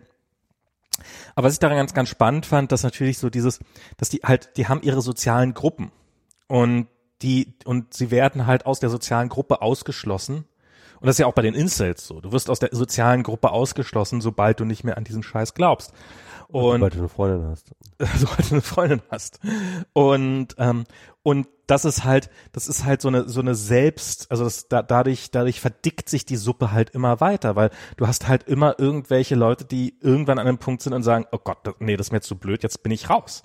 Und damit hast du halt nur noch die, die sind, die auch noch bereit sind, den nächsten, das, das, genau, das hat dieser Faraday Speaks auch beschrieben, diesen Funnel, äh, also diesen, diesen, diesen Trichter, der, der immer weiter, immer weiter verdickt und immer weiter die aussortiert, die, die, die, die ja doch nicht dran glauben werden und am Ende bleiben, bleibt nur noch das fette Destillat übrig, was dann wirklich, und diese, diese ganze Incel-Rhetorik und, und Ideologie, die ist ja auch, also abgesehen davon, dass, dass, dass ich jemand, der zu Depressionen neigt, sagt, das ist ein düsterer Weltsicht, die ich selber nicht haben möchte, weil sie, weil sie sich ja auch selber die ganze Zeit wirklich biologisch schlecht machen, also sagen, sie sind biologisch nicht dazu geeignet. Wir sind biologischer Abfall. Wir, ja, ja, sich, ja. also und also bei den Incels ist halt wirklich so, man, man weiß nicht, wen sie mehr hassen, sich selbst oder Frauen.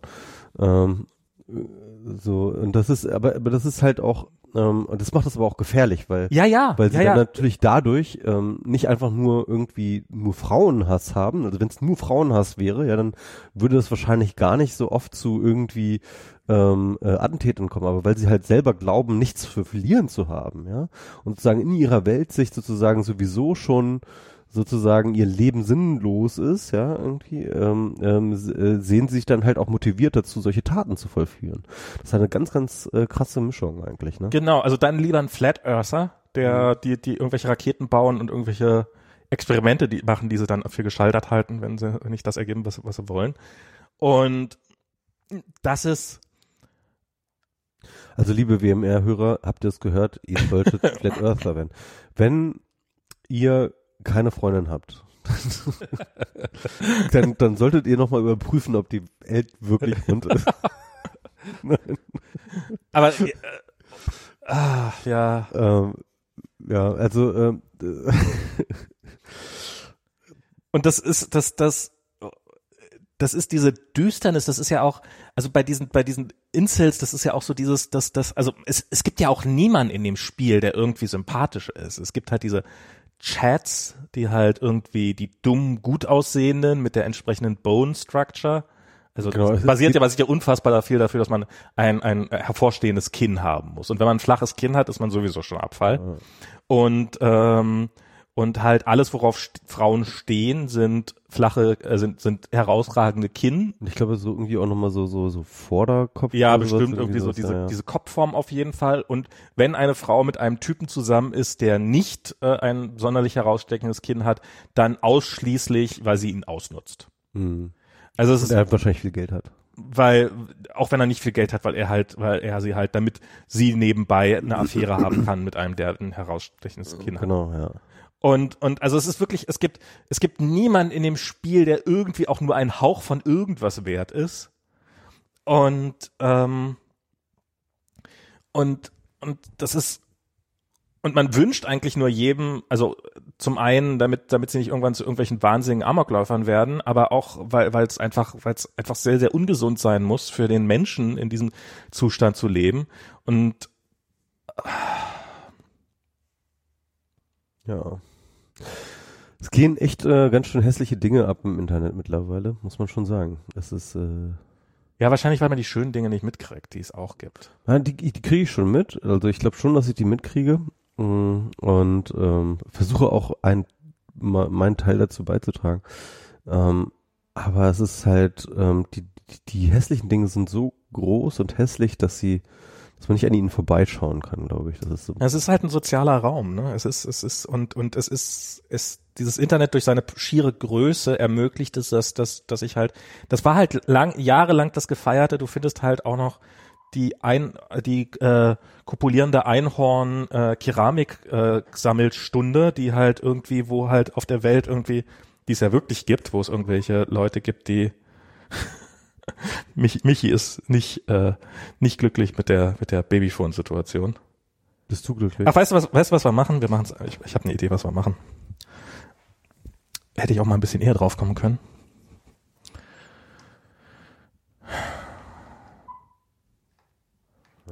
Ich mache einfach, ich habe noch eine Nestkamera da drüben und solange wir hier vom Fernseher sitzen, kann ich die ja einfach. So, jetzt muss ich bloß hier noch irgendwie. Und mit seiner komplett durchautomatisierten Home hier. Äh, das ist echt so äh, interessant. Du hast ja sogar eine Alexa auf dem Bad. Also, mhm. also Amazon hört dir auch beim Kacken zu. Amazon hört mir nur beim Kacken zu. Wobei das stimmt nicht. Wir haben in der Küche haben wir auch noch eine Alexa. Ja. Ähm, sie hat gerade geantwortet. Hast du es nicht gehört, aber ich nee. die Reaktion. Das kann ich nämlich der Einfachheit halber auch machen. Das hätte ich schon die ganze Zeit machen können. Da ist nämlich eine Kamera drüben und da sieht man jetzt, dann müssen wir jetzt halt einfach Kolja zugucken. Beim kann man hier auf dem Fernseher keinen kein Bildschirmschoner haben, sondern haben halt Kolja schlafend als Bildschirmschoner. Aber das ist ja umso besser, wenn er sich bewegt, dann sieht man es ja sofort. Wow, das ist echt mal ein Surveillance Home hier. Dass ich, dass ich eine Kamera im die, die schalte ich. Ähm, ich bin ja nun wirklich kein, kein Mensch, der Angst. Also zum einen, ich habe so ein paar, ich habe vorher hab so eine billige China äh, WLAN Cam äh, genommen und habe dann mal geguckt, wo die sich hin verbindet und habe dann gesagt, äh, nee, äh, die habe ich dann doch nicht genommen. Der, die chinesische Regierung schaut mit ich habe nicht so viel Angst vor der chinesischen Regierung, die mitschaut, sondern ich habe Schiss davor und diese Schiss, dieser Schiss ist absolut berechtigt davor, dass die Leute, die diese shitty Kamera gebaut haben, auch die shitty Software gebaut haben und einen Scheißdreck drauf geben, dass die unsicher ist wie Sau. Und inzwischen habe ich gerade vor ein paar Tagen auf äh, Krebs Krebs, Krebs, Krebs on Security. Krebs on Security, da, da, da gibt's auch so eine schöne, schöne Geschichte zu. Ähm, Gibt's viele, also Brian Krebs hat echt einiges schon durch. Ja, ja, nee, aber, aber äh, da fällt mir eine gute Geschichte ein, die ich gleich noch, was irgendwie auf so eine Art ganz Positives im Internet ist. Und das nämlich diese Kameras, dass die total einfach, äh, äh, dass man sich total einfach in die reinhängen kann. Und gerade in diese Überwachungskameras. Und darum habe ich damals dann halt doch ein paar Cent mehr investiert, um so eine blöde Nestcam hier zu kaufen, weil so ein bisschen Nest gehört zu Google und ich davon ausgehe, dass Google äh, genug an seiner Reputation gelegen ist, dass sie, dass sie, dass sie, dass sie nicht, dass sie nicht total einfach äh, man in die Systeme eindringen kann.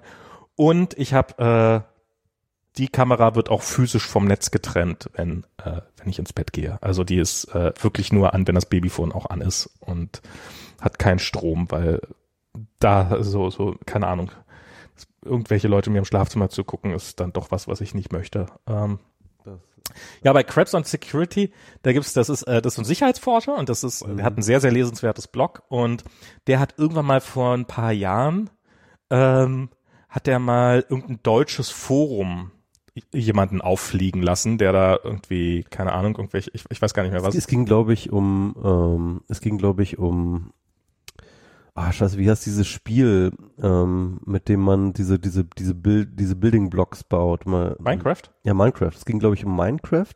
Okay. Minecraft-Mods. Und äh, da gibt's halt eine riesengroße Szene natürlich, ne? Also so, ähm, ja. Und er hat da, glaube ich, irgendjemanden und, da, und, und genau, und da gab es dann, genau, er war eigentlich auf dieser ähm, ähm, ähm, wie, wie hieß diese Software, diese, diese, diese, diese äh, Billigsoftware, ähm, die eben genau in solchen IoT-Sachen drinsteckt, diese My, My2 oder MyZoo oder so wie auch immer, ähm, diese, diese, dieses Betriebssystem, ähm, das halt, dieses chinesische Betriebssystem, das dann halt irgendwie sozusagen ganz schnell gehackt werden konnte. Ah, weiß ich nicht, keine Ahnung. Genau, und ähm, er war halt sozusagen auf der Recherche nach denen und er fand dann halt raus, dass im Endeffekt die ähm, ähm, ähm, äh, diejenigen, die da diesen Wurm gebaut haben, die, der sich so automatisch in diese ja. ganzen Kameras und WLAN ah, ja, ja, und sowas mhm. reinhackt, ja, ähm, und, und diese Bot-Armeen daraus baut, ja, das waren verfeindete Minecraft-Leute, die sich damit gegenseitig ihre Server abgeschossen haben. da kommt das oh her. Gott, oh Gott, oh Gott, oh Gott, oh Gott. Er hat einen sehr, sehr langen Artikel darüber ja. geschrieben, wie er jetzt so seine Recherchen da verliefen, ja. Ähm, also es ist, ich weiß nicht, ob ich das mitgekriegt habe, aber es ist schon drei Jahre her oder sowas, wo halt diese riesen Bot-Armeen ja. aus im Endeffekt aus, aus, aus äh, verzombifizierten äh, IoT-Geräten wie Kameras und, und so weiter und so Die bis heute nicht aktualisiert worden sind. Ja, das ist halt bei diesem ganzen billigen ja, China-Scheiß. Die Hersteller reagieren einfach nicht. Die, die werden angeschrieben von den Security-Forschern. Das ist wirklich, das ist wirklich bizarr. Haben teilweise Millionen von Geräten verkauft und die reagieren einfach nicht und dann passiert auch nichts, sondern hast du halt, wenn du so irgendwie so ein Billig-Device hast, was halt nicht aktualisierbar ist, dann weißt du nicht, dass das ist halt Teil, ja, also wenn es eine Kamera ist, dann kannst du halt, ist halt sehr hohe Wahrscheinlichkeit, dass die, dass jeder auf die drauf zugreifen kann und äh, sich angucken kann, was du willst. Wenn es dein Kühlschrank ist, dann kann ja halt jemand deinen Kühlschrank abschalten. Und das ist, die, die, die probieren nicht mal irgendwie sicher, also die, die sichere Software zu schreiben dafür oder sowas. Genau. Das ist denen komplett egal. Und es gab dann halt eben diese, plötzlich diesen Angriff auf ähm, äh, so einen sehr, sehr wichtigen DNS-Server, für der Ja. unter anderem für Twitter, für, ich glaube, Amazon oder für irgendwie auch, Ja, okay. äh, äh, der halt wirklich für die ganz großen ähm, äh, da so DNS-Service betrieben hat. Und da gab es sozusagen ein, eine, ein, einen Bot-Angriff von diesen äh, Dingern raus. Und ich glaube, das war der Grund, warum dann das auch irgendwie geresearched wurde von ganz vielen Researchern, wo plötzlich diese Bot-Armee herkam. Da kamen sie dann eben auf diesen äh, Komm nicht Bug. auf den Namen mit, Mi- mit, Mi- Mi- Mi- ja, ja. Mai, Mai irgendwas, Mai, Maisu, Mai, Ja, ja, ich weiß. Keine Ahnung, irgendwie diese Betriebssystem, das ist eine Lücke. Jedenfalls, und, und dann. Nee, das war der Bot, der so hieß. Der hat einfach verstehen, das war, das war gar nicht meine Lücke. Das waren einfach die Default-Passwörter. Die hatten halt alle einfach das Passwort 1234. Der hatte halt eine Liste von vor, also Ja. irgendwie ein paar, das, das ist nämlich gerade vor ein paar Tagen habe ich davon eben gerade nochmal gelesen, ein paar vorkonfigurierte Passwortlisten für, ah, das ist ein Gerät, dann probiere ich mal das Passwort. Und weil halt nie jemand seine Passwörter ändert und die halt Default-Passwörter haben, reicht das auch. Du, der braucht nicht mal Sicherheitslücken. Das war nicht mal irgendwie ich, ich sophisticated. es nicht so genau, Egal, ja. genau diese Sicherheitslücke war, aber auf jeden Fall kam, äh, wurde da plötzlich ähm, äh, dieser, dieser DNS-Server angegriffen und dann gingen irgendwie ganzen Dienste, gingen die Lichter aus und plötzlich so im Internet und alle so, was ist hier los? Und ähm, ähm, Brian Krebs hat dann tatsächlich denjenigen rausgefunden, wer das halt gemacht hat, ne? Also einer der derjenigen, ähm, zumindest einer diesen Playern und war denen auf der Spur. Und dann haben die halt ihn angegriffen, seine, seine Ja. Website. Klar. Und dann haben sie halt seinen, seinen Blog stich, stillgelegt, ähm, was ist ja auch nicht so, wahrscheinlich so ein riesengroßes Problem ist. Was hat Brian Krebs gemacht? schon. Und was hat Brian Ja. Krebs gemacht damals? Er ist halt tatsächlich zu Google gegangen. Die haben halt dieses Project Shield, also Jigshaw, es ist, ist so, so, eine- so, eine- so eine Google-Tochter, die ähm, halt so, so ein bisschen so NGO-Unterstützungsdinge machen, ne? Also so, ähm, und unter anderem eines davon ist halt Google Shield und das ist im Endeffekt, ziehst du deine Webseite sozusagen, kannst du dann auf Google-Server um, äh, um, auf, umziehen und ähm, dann ähm, muss dann halt so eine Bot-Armee mit Google-Servern klarkommen. Ne? Und Es reicht ja, wenn die Google-Server da vorgeschaltet werden. genau, genau, irgendwie sowas. So ist ja. ja. meistens, dass die dann als Proxy da vorgeschaltet werden und halt Genau, ich weiß jetzt auch nicht genau, wie das Shield funktioniert, aber wahrscheinlich wird das so irgendwie so funktionieren. Und ähm, und äh, das hat dann ganz gut funktioniert und dann, ähm, naja, also das ist halt Brian Krebs. Das ist, Aber äh, die Geschichte meinte ich gar nicht. ach so, Ich weiß, also ich weiß nicht, ob die in Zusammenhang steht. Auf jeden Fall irgendein so ein deutsches Forum. Die haben sich irgendwann mal von Brian Krebs auf den, auf den, auf den Schlips getreten gefühlt. die Und auch noch, okay. ja, und haben daraufhin, haben gesagt, Krebs, das ist ja, und haben alle wie bekloppt für die Krebshilfe gespendet. Und damit zeigen wir es ihm. Wow. Nein, das ist natürlich.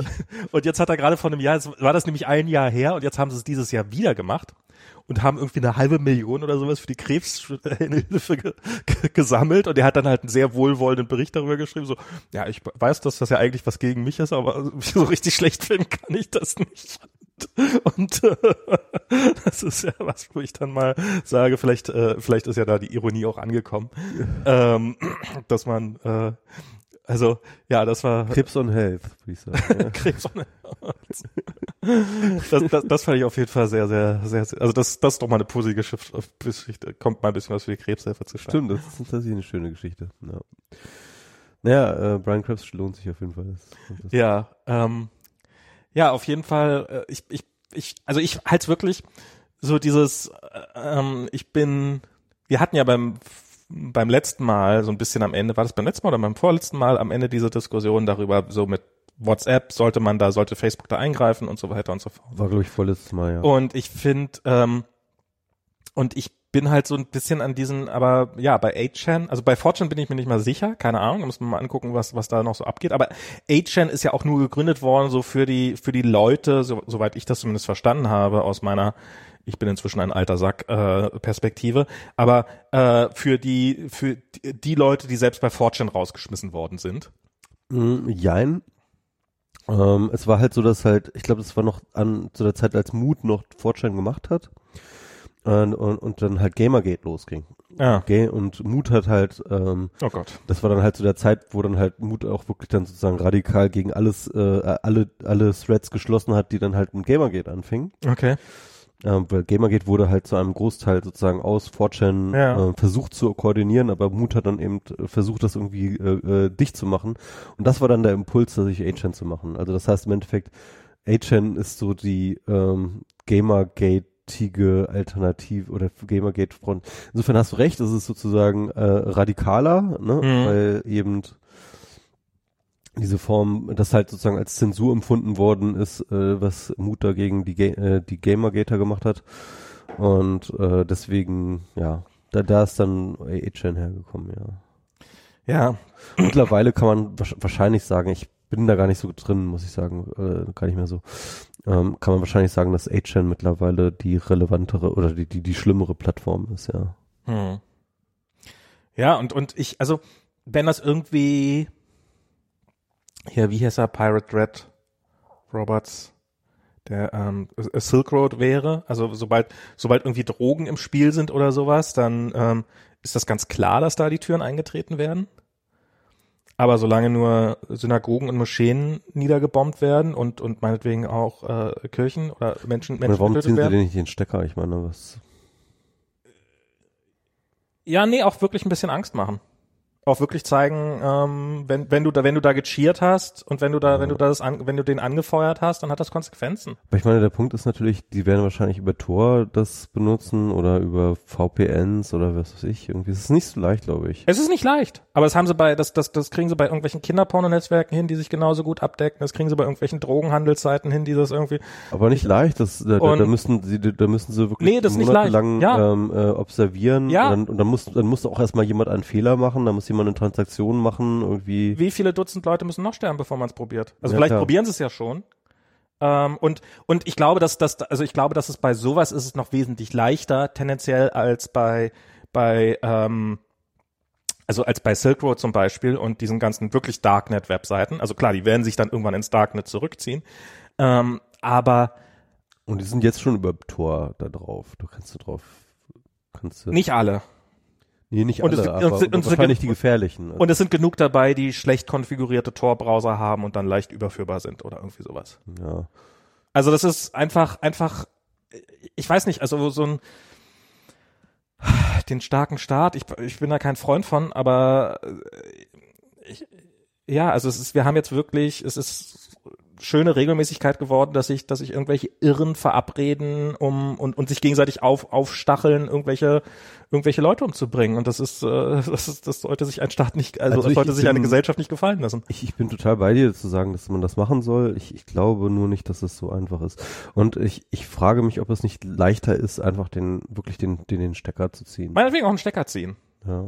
Also da- das, das kann nicht schwer sein, weil Agent hat einen DNS-Eintrag und vielleicht haben die noch eine, eine, eine Tor-Webseite, aber die meisten gehen da wahrscheinlich über das ganz normale Web rein und haben da einfach eine HTTPS-verschlüsselte Seite und gehen da, greifen da ganz normal drauf zu. Und das ist natürlich mit den, mit den amerikanischen Freedom of Speech Gesetzen, die ich übrigens zum Großteil für sehr, für, für, also so dieses, das ist eine der Sachen, die ich habe schätzen gelernt in der, im Laufe der Zeit, als ich da gelebt habe. Das ist, es hat sehr, sehr viele Nachteile, dieses ganze Freedom of Speech, aber es hat auch sehr, sehr große Vorteile. Und und was ich äh, bis zu einem gewissen Grad habe schätzen gelernt habe. Und ähm, ich finde die tendenziell gut und das und die werden es schwer machen, solche Seiten abzuschießen. Aber pff, es gibt in den, in den USA, soweit ich weiß, auch relativ robuste Hate Speech Gesetze ja. und die könnte man da mal anwenden. Ach, das ist mir noch auch noch mal eingefallen, ähm, weil wir vorhin über diese stochastische Terrorismus Ja. geredet haben. Im Endeffekt, ähm, ähm, das kommt ja tatsächlich vom Islamismus. Ne? Also ähm, nimm zum Beispiel so jemanden wie ähm, ähm, den Attentäter, der da in ähm, äh, Nizza da irgendwie diesen Mhm. LKW rumgesteuert hat. Oder ähm, diesen einen Typen, der dann halt irgendwie mit einem Messer in der, in, in der, in, in der, äh, in, im ICE oder in der Bahn dann irgendwie rumgestochen hat. Ja. Das sind ja alles Leute, ähm, die sehr, sehr rudimentäre Verbindungen zum IS gehabt haben. Mhm. Ähm, also die nicht wahnsinnig gut in irgendeine Struktur eingebunden waren, die nicht wahnsinnig logistisch unterstützt worden sind. Und auch diese Art der Anschläge waren ja genauso organisiert, dass es eben ähm, ähm, wenig logistische und wenige Ressourcen ähm, brauchte sozusagen. Mhm. Ne? Und das war im Endeffekt hat die Strategie äh, ISIS eigentlich ausgebrütet, ne? Zu sagen, okay, wir radikalisieren über unsere Kanäle halt mhm. einzelne Täter irgendwie übers Internet und hoffen, dass einer von denen halt irgendwann irgendwas macht. Mhm. Ja? Und ähm, und äh, das ist halt äh, äh, und, und das ist im Endeffekt sozusagen das das das wird jetzt sozusagen von rechts nachgeahmt. Ja. Und ich finde das dann sowieso interessant, also diese diese Parallelen zwischen ähm, Rechtsradikalismus und äh, Dschihadismus. Ähm, es gibt ähm, also wenn du zum Beispiel Breivik anschaust, ja, mhm. Breivik ist ähm, ähm, voller Lob. Äh, Breivik ist voller fast ähm, ähm, Ehrfurcht gegenüber dem Dschihad, ja. Und ich glaube, es gibt sogar an einer Stelle in seinem Manifest, äh, vergleicht er sich selber mit ähm, sozusagen als ein, ähm, als sozusagen das Äquivalent eines Dschihadisten, ne, mhm. ne, als eines christlichen Dschihadisten. Ähm, und ähm, und das finde ich so interessant, also dass halt sozusagen ähm, da sozusagen eine, eine kulturelle Beeinflussung vom Gegner pass passiert eigentlich auch, ne? Klar. Sozusagen vom, vom absoluten Feind. Aber der, der eigentliche, das ist das Interessante, der, der Feind wird eigentlich bewundert, ja. Ähm, ähm, und das, das ähm, für, für seine Radikalität, für seine ähm, Im Endeffekt ist man ja auch auf Linie mit ganz, ganz vielen Dingen, die der radikale Islam äh, hat, also so Frauenfeindlichkeit, ähm, äh, ähm, homosexuellen Feindlichkeit, Anti äh, Modernismus. Äh, äh, ich glaube, die Grundideologie ist weitgehend identisch. Dieses, wir müssen ja. den anderen bekämpfen, weil er uns nicht überlebt. Also so diese, diese, diese, diese. Genau. Der, der, Antagonismus ist sowieso, der, der, der, ist, der ist sowieso komplementär. Ne? Also ja. aber, aber, aber, aber auch wirklich sozusagen in den Inhalten, ne? ein bisschen die Inhalte runter. Und ähm, dann ähm, aber auch dann eben, das diese Bewunderung kommt dann von der Radikalität, äh, von, für diese Radikalität. Ähm, du hast zum Beispiel auch die identitäre Bewegung, die halt im Endeffekt sich ähm, ähm, beruft auf äh, verschiedene ähm, Minderheiten, ähm, ähm, die, die sich ähm, ähm, also jetzt in dem Fall dann nicht der Islam, islamistische Sachen, sondern ähm, aber halt so, so Minderheitenpolitik, ne? Also ähm, im Endeffekt ist das ja ganz, das, das Statement ist ja, wir, wir machen jetzt Identitätspolitik für Weiße. Ne? Mhm. Ähm, insofern ist sozusagen die Identitären eigentlich viel ehrlicher als zum Beispiel so ein Boris Palmer, ne, der ähm, im Endeffekt das Gleiche tut, mhm. ja, nur eben ähm, so, so tut, als wäre das, was er tut, keine Identitätspolitik. Also ich, ich, ich weiß nicht, die meisten Leute haben das wahrscheinlich mitbekommen. Ich habe Facebook, der Facebook-Post von äh, Boris Palmer, dem äh, Tübinger Bür äh, äh, Oberbürgermeister, der sowieso schon immer sehr peinlich auftritt, äh, der hat da irgendwie geschrieben, äh, das wird äh, mit sicher, der, der Shitstorm wird nicht vermeidbar sein. Mhm. Ähm, aber welche Gesellschaft soll hier repräsentiert werden? Und hat dann einen Screenshot von der Deutschen Bahnseite, wo dann halt verschiedene ähm, ich glaube, es war so ein Kampagnen, es waren Kampagnenmotive, wo sie mit bestimmten mh, relativ bekannten Leuten sozusagen werben, die im Zug sitzen und irgendwelche Dinge tun, äh, lesen, am Laptop arbeiten, keine Ahnung. Ähm, und das waren halt mehrere Leute darunter waren halt nicht weiß. Mhm. Und ähm, das fand äh, Boris Palmer jetzt eine wahnsinnige Provokation und ähm, hatte dann eben diesen Post gemacht. Daraufhin kam natürlich der Shitstorm, den er auch sozusagen vorhergesehen hat. Ja. ja. Und dann äh, erweiterte er den Post, ja, wie ich vorhergesehen habe, kommt dieser Shitstorm, aber. Und dann erklärt er halt so, so seine Motivation und dann ist halt so, äh, diese Identitätspolitik, die ist ja ganz schlimm und spaltet das Land und so weiter und so fort. Also, und das, das, das, das finde ich so also ich finde es einerseits total erschreckend und andererseits aber auch total äh, paradigmatisch für den Diskurs in Deutschland, aber auch nicht in Deutschland, auch in den USA, ist halt, dass immer sozusagen immer, wenn Minderheiten ähm, ihr Recht sozusagen auf, auf Repräsentation in der Gesellschaft ähm, einfordern, dann spricht man von Identitätspolitik. Aber immer dann, wenn Weiße das total schlimm finden, ja, dann spricht man nicht von Identitätspolitik, weil das ist ja normale Politik. Also das ja. heißt also die, diese Blindheit dafür, dass es sozusagen auch weiße Identitätspolitik gibt und dass wenn man als Weißer sich über die Identitätspolitik der anderen aufwegt, dass das gleichzeitig Identitätspolitik ist, ja, diesen Schritt diesen ähm, kognitiven Schritt, der wird dann nicht mehr gemacht. Ich glaube, ich glaub, der ist nicht, ich weiß nicht, ob der nicht gemacht wird oder ob das nicht einfach, ob das nicht Teil des Ganzen ist. So nach dem Motto, ja, ist doch, ist doch, also, dass die Leute gar nicht gegen Identitätspolitik an sich sind, sondern halt nur davon, wenn sie nicht von jemandem, der ihre Hautfarbe hat, Genau. entspricht. Das ist halt wie bei einem Fußball. Also ich bin eigentlich nicht grundsätzlich gegen Identitätspolitik, sondern nur gegen die Identitätspolitik der anderen Identität. Genau. Und dieses, dieses, dieses, dieses Bild, dass es, Aber, aber das sagen sie ja nicht. Also sie sagen ja, wir sind grundsätzlich gegen Identitätspolitik und machen sozusagen so ein allgemeines Argument, also so pa Boris Palmer, ne? ja, ja, klar. Der, der macht das allgemeine Argument, dass Identitätspolitik spaltend ist. Deswegen ist Identitätspolitik grundsätzlich, und zwar egal von wem, böse. Das ist das, was er sagt, so, ja. Ohne zu reflektieren. Die Identitären, ja, die sagen genau das. Die sagen so, ähm, die machen Identitätspolitik, warum sollen wir da nicht auch die Identitätspolitik machen? Ja? Im Endeffekt sind die halt viel ehrlicher. Ja, ja, ja, ja, das, nee, ich, ich, also mir ist schon, Ja. mir ist schon klar, wo du darauf, ähm, aber, ja, das ist halt, ähm, ja, ja, Boris ist wirklich, das ist wirklich schwer noch, äh, dass er es nicht sieht, ist schon echt beeindruckend, also, das, oder, oder nicht sehen will. Ähm, Er ist halt auch einfach ein, er ist, ein, ist, ist einfach ein durchgeknallter Typ. soll ich nochmal Bier holen? Oh ja, gerne. Ah, geh ich doch nochmal kurz Bier holen. Du hältst das Kind im Auge. Ja. Hat sich nicht bewegt. Das wird Kommentare geben. ähm, ähm, was wollte ich noch erzählen? Genau, ähm, ich, weil wir vorhin über Jordan Peterson geredet haben, ich habe äh, mir jetzt diese, das war ja ganz groß angekündigt, ne? Irgendwie es war ähm, das, äh, das Duell des Jahrtausends irgendwie. Ähm, Slavoj Žižek, ähm, der äh, große äh, slowenische Philosoph, ähm, ähm, äh, beziehungsweise der große YouTube-Philosoph Slavoj Žižek ähm, ähm, versus Jordan Peterson. Ähm, wahrscheinlich habt ihr beide schon irgendwo mal in irgendeinem YouTube-Video gesehen. Genau, gib mir doch da mal einen kommentierten TLDR. Genau. Executive Also Summary. ich, ich sollte vielleicht noch ein bisschen, also ich glaube, Jordan Peterson haben wir schon oft drüber geredet. Slava Žižek muss ich vielleicht noch ein bisschen was zu sagen. Ganz ehrlich, ich habe tatsächlich, ähm, Slav, ich habe ich hab Žižek schon in der Uni gelesen. Ja? Also als ich in der Uni war, habe ich Texte von Slava Žižek gelesen. Also er ist halt schon durchaus jemand, der sehr, sehr lange sehr, sehr präsent innerhalb der, ähm, sag ich mal, soziologisch-philosophischen, psychoanalytischen Debatte ist. Also er ist ja irgendwie äh, Philosoph und Psychoanalytiker, ist so ein bisschen so ein Lac, kommt eigentlich aus dieser Lacan-Schule.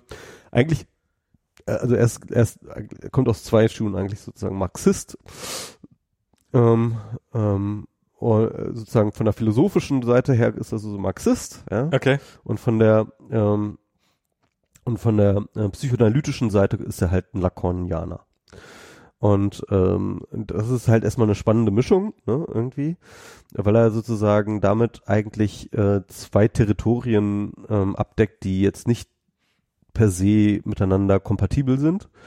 Ähm, und das eine ist sozusagen ähm, so ein bisschen diese poststrukturalistische ähm, Bedeutung der Psychoanalyse, die halt von Lacan kommt, und auf der anderen Seite natürlich die marxistische Schule.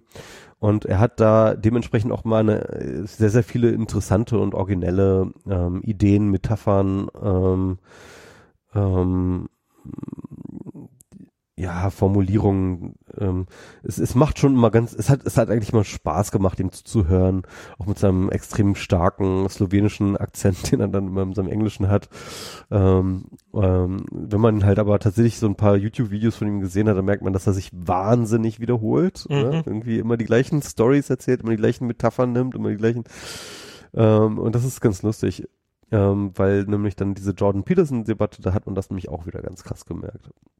Genau, also Jordan Peterson, ähm, Wie ist es denn ausgegangen? genau, Jordan Peterson, ähm, ich, will das ein bisschen ausführen. Wer hat denn wen destroyed? Also jo Jordan Peterson ist ja äh, unter anderem sozusagen dadurch bekannt und vor allem auch dadurch auch sehr anschlussfähig an diese ganze Alt-Right-Geschichte, dass er halt ähnlich wie die Alt-Right und ähnlich auch übrigens wie schon Breivik, ja, immer von diesem kulturellen Marxismus spricht, ja, Mhm. oder ähm, ähm, und das ist eben so diese Idee, ähm, ähm, dass sozusagen es so ein Amalgam aus ähm, poststrukturalistisch, äh, Poststrukturalismus und ähm, sozusagen Spätmarxismus äh, gemeint, so Frankfurter Schule, Adorno und so weiter und so fort, sozusagen, dass es alles irgendwie eine große Suppe ist, die halt da ist, um die westliche Kultur zu zerstören. Ja, das ist so äh, die, äh, das ist die Verschwörungstheorie zumindest auf der äh, rechten Seite dass äh, mit dieser Kulturmarxismus äh, mit all seinen ganzen Features von Feminismus über Multikulturalismus, über äh, Relativismus, äh, über Konstruktivismus und so weiter und so fort, dass das alles äh, eine große Suppe ist und eine Verschwörung gegen die äh, weiße Rasse oder sowas, ja. Ganz so weit, weit geht, glaube ich, Jordan Peterson nicht, ja, aber er sieht halt auch diesen kulturellen Marxismus und diese ähm, postmodernen ähm, und, und, und diese, diese, diese postmodernen äh, Kommunisten oder wie auch immer, ähm, sozusagen auch so als ein großes Amalgam, was natürlich einfach kompletter Schwachsinn ist, wenn man sich ein, wenn man sich, also und da, merkt man einfach, dass Jordan Peterson auch wirklich, der ist einfach komplett ungebildet, ja. Mhm. Also der hat irgendwie so seine, seine, seine Favoriten gelesen, ich glaube, das ist dann Tolstoy, äh, das ist irgendwie ähm, äh, das ist äh, Carl Jung, also halt auch ein Psychoanalytiker, äh, so, so ein Freud-Schüler, ähm, ähm, und äh, dann dann noch äh, und Nietzsche, genau. Das sind so so so, diese, so seine drei Hausgötter, mit denen er dann irgendwie sozusagen hantiert. Und ich glaube, darüber hinaus hat er noch nie irgendwas gelesen. Das habe ich immer das Gefühl, ja. Sonst wüsste er so ein bisschen, dass halt tatsächlich ein kompletter Unterschied gibt und komplett äh, äh, komplett unterschiedliche Sachen sind sozusagen. Die einerseits die poststrukturalistische Schule von Foucault, Derrida, äh, äh, Lacan und so weiter und so fort und Marx, Marx und diese ganzen marxistischen Schulen, Althusser und so weiter und so fort äh, auf der anderen Seite. Ähm, und dass diese Schulen auch sozusagen sich extrem gegeneinander abgrenzen. Ja, also das heißt sozusagen ähm, äh, äh, die poststrukturalistische Schule sich ähm, äh, eigentlich gegen die ähm, äh, marxistische Schule gegründet hat, ja, ja. und äh, die halt damals vorherrschend war ähm, ähm, beziehungsweise davor schon äh, ähm, der Existenzialismus und so weiter. Aber auf jeden Fall, ähm, äh, das, das, das weiß er nicht, weil er halt wahrscheinlich nie eine Zeile von diesen Leuten gelesen hat, ja. Na, oder er ignoriert das, weil es nicht in seinen in sein, in sein Erzählschema passt. Ja, nö, aber ich glaube wirklich, das du glaubst, er weiß ich glaube, ich, ich glaube, ich glaube, er liest einfach nicht, ja. ja. Also das, das, das hat man dann auch gemerkt. Also das erste, was Jordan Peterson war der erste, der irgendwie was machen sollte, der hat sozusagen einen halbstündigen Vortrag gehalten und hat erst einmal das kommunistische Manifest von Marx so einmal so so so so ähm, widerlegt so wirklich so, ähm, und, er, äh, und er, er, legt das dann so an, so, ja, dieser äh, Slavoj Žižek hat ja schon auch eine ganze Menge äh, Sachen geschrieben und Bücher und so, aber da hatte ich jetzt nicht so Zeit, mich reinzulegen. Also habe ich jetzt äh, das nächstbeste getan und habe mir das kommunistische Manifest. Ja. Also überhaupt, ja. Ich meine, okay, also wenn man halt, okay, sagt, sagt okay, ähm, ähm, dann, dann, dann greife ich lieber Marx an, ja, okay, kann man ja machen. Der ist doch nicht das da. aber dann doch nicht das kommunistische Manifest, ja, das ja wirklich ein, eine reine Pamphlet-Propagandaschrift war. Das war wahrscheinlich nicht so lang. Ja, und das, genau. Das war halt einfach nicht so lang. Und es war, glaube ich, irgendwie, und es war halt irgendwie arbeitertauglich geschrieben. So, ja. Also, ich meine, John Peterson verstanden. Genau, also es war so, ah. Oh, und ich meine, es war so klar. Und wenn man sich auch nur so ein bisschen mit, ähm, äh, mit, mit Zizek auseinandergesetzt hätte, dann hätte man gewusst, dass er da komplett offene Türen einrennt, weil natürlich, klar ist, äh, äh, ist, ist, ist äh, Zizek irgendwie Marxist, aber das heißt doch nicht, dass er das kommunistische Manifest gut findet, ja, also, und, da jedes Wort unterschreibt. Und, und dann, dann setzt sich da Jordan Peterson hin echt wie so ein Highschool-Peneler und, äh, und erklärt, warum das alles totaler Quatsch ist, was da im kommunistischen Manifest steht. Es ist so, es ist so witzlos und so, äh, also so wirklich, also Jordan Peterson ist richtig, der ist richtig, ich glaube, der ist richtig dumm.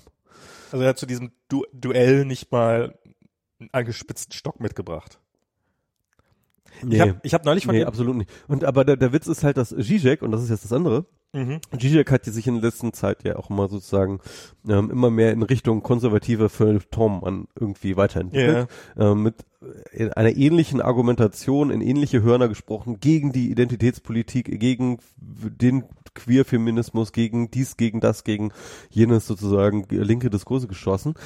Und ähm, und man merkt, dass, dass, dass, dass das, diese Debatte war halt für, Zizek, das war keine Debatte.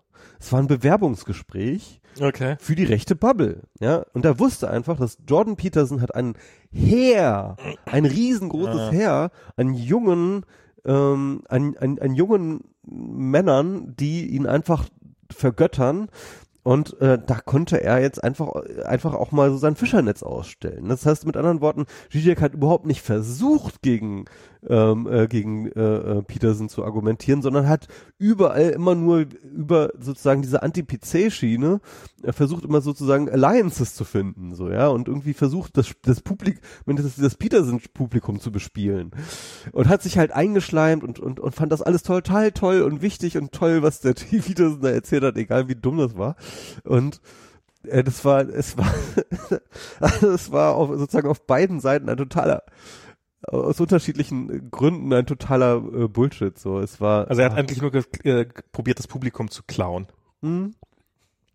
Und Peterson, der hat überhaupt nicht gerafft, was da abgeht. Ja, er hat immer so, ah, das ist ja, das ist ja, ähm, also das, das was stimmst, stimmst mir zu? Oh, also der war halt total perplex, der wusste gut, was damit anzufangen, dass, dass da plötzlich dieser, dieser, also ich meine, er hatte wahrscheinlich gedacht, dass, dass ähm, jetzt, jetzt kommt dieser, keine Ahnung, Kulturmarxist, ja, so, so da kommt der Den Gott zerlege steht ich bei, jetzt mal. Der Gott steht bei uns, äh, das, äh, äh, äh, das, das Kulturmarxismus Hatte noch Knoblauch mit dabei. kommt, kommt jetzt irgendwie, ja, und da muss er jetzt irgendwie jetzt endlich mal gegen diesen Kommunismus endlich mal so seine Argumente, die er seit, seit Jahren sich zurechtgelegt hat, doch also Den widerlege ich jetzt mal.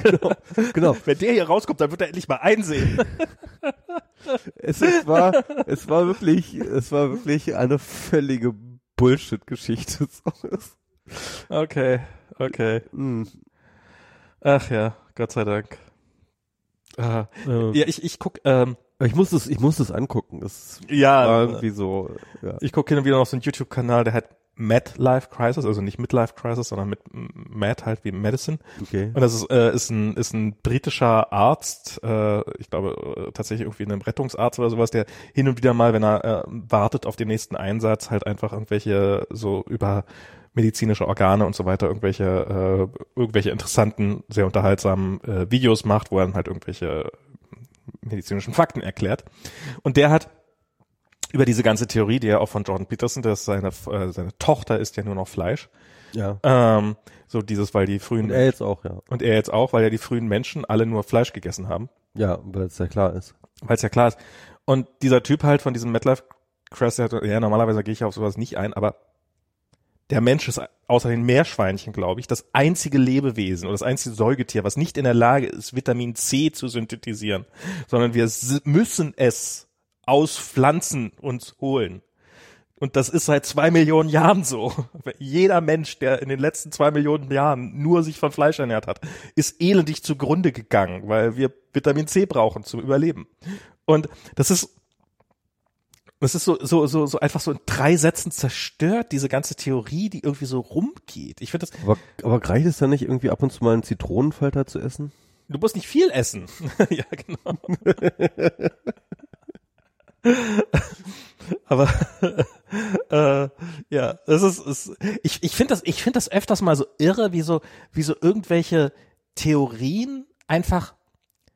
Also zum Beispiel, was ich über Jahre hinweg immer wieder gehört habe, ist so, dass, dass man ja, wenn man in eine bestimmte, also dass es so eine Einkommensstufe gibt, also man zahlt ja Unterschied, also wenn man, wenn man Einkommen hat, dann muss man ja Steuern zahlen.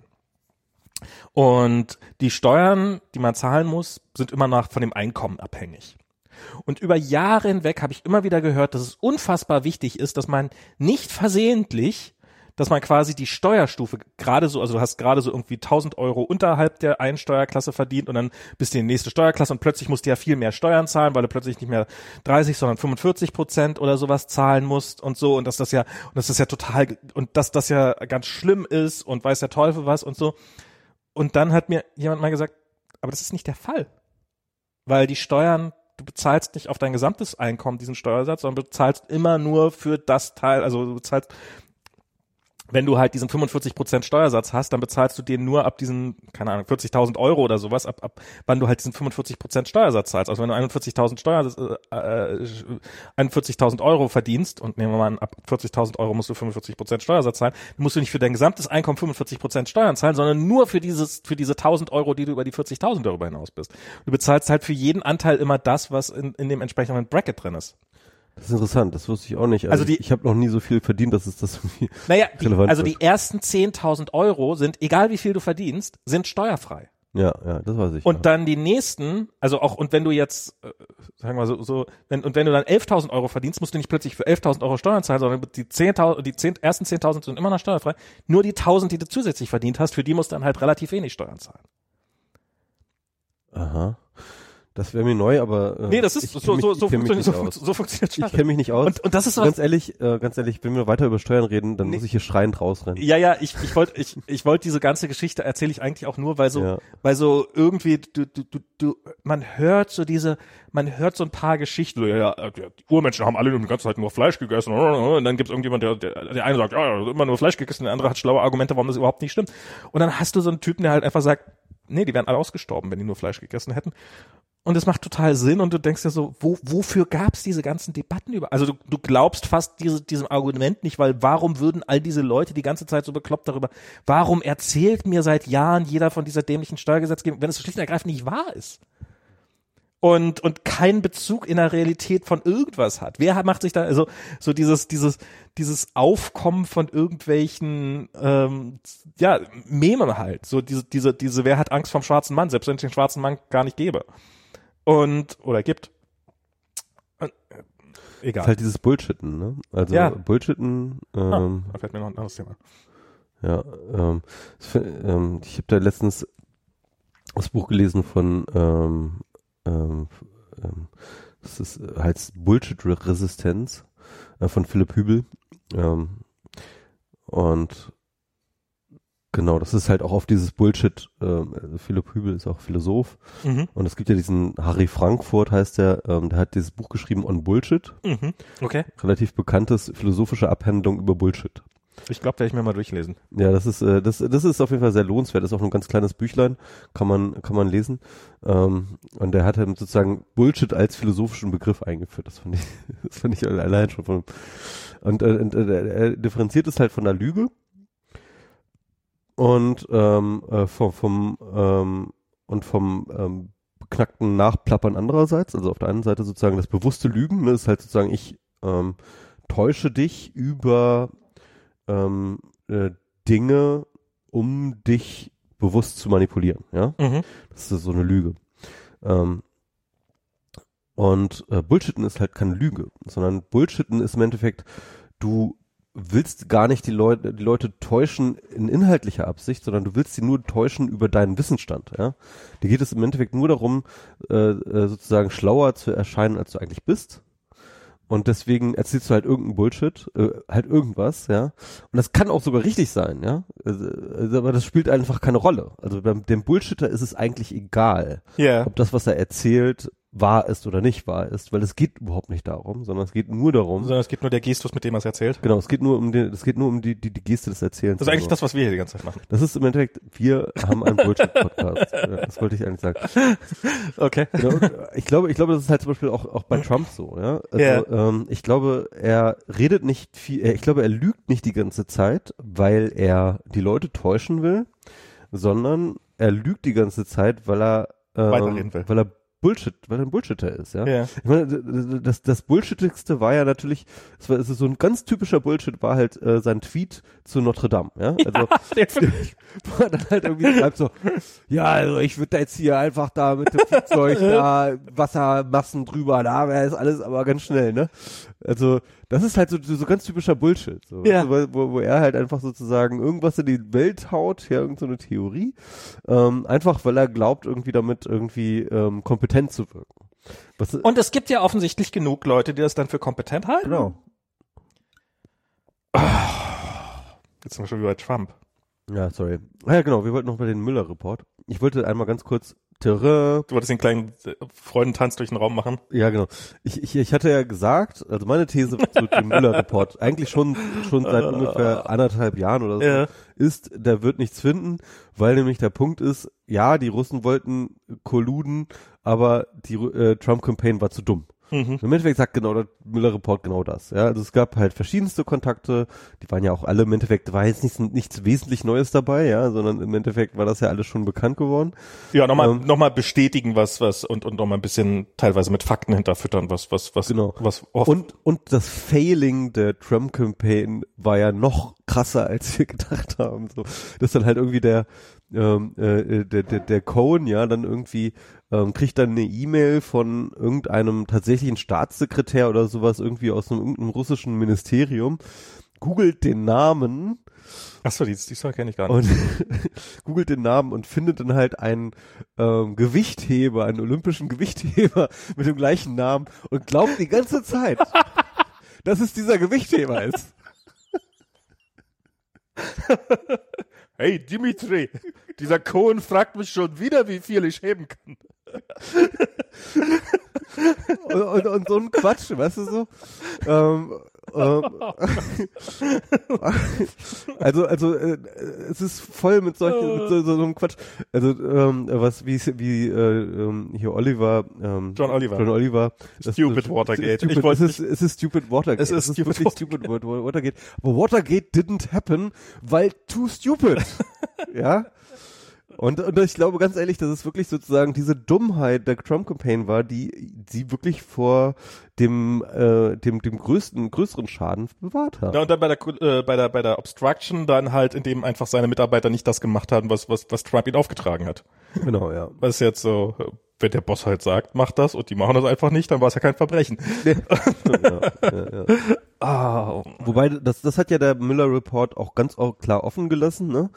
Ähm, Ob man ihn jetzt deswegen jetzt ähm, Obstruction ähm, anklagen kann oder nicht. Wobei er da da habe ich andere Interpretationen. Ja, genau. Erzähl mal. Äh, da, aber wobei er da ziemlich viele Indizien mit reingebracht hat, die äh, wahrscheinlich für eine ganze Menge Staatsanwälte dafür reichen würden, das durchzuziehen. Also was ich so was ich so als Interpretation bisher gelesen habe von von Anwälten und so ist, also ich habe den, den Müller Report mir selber nicht durchgelesen.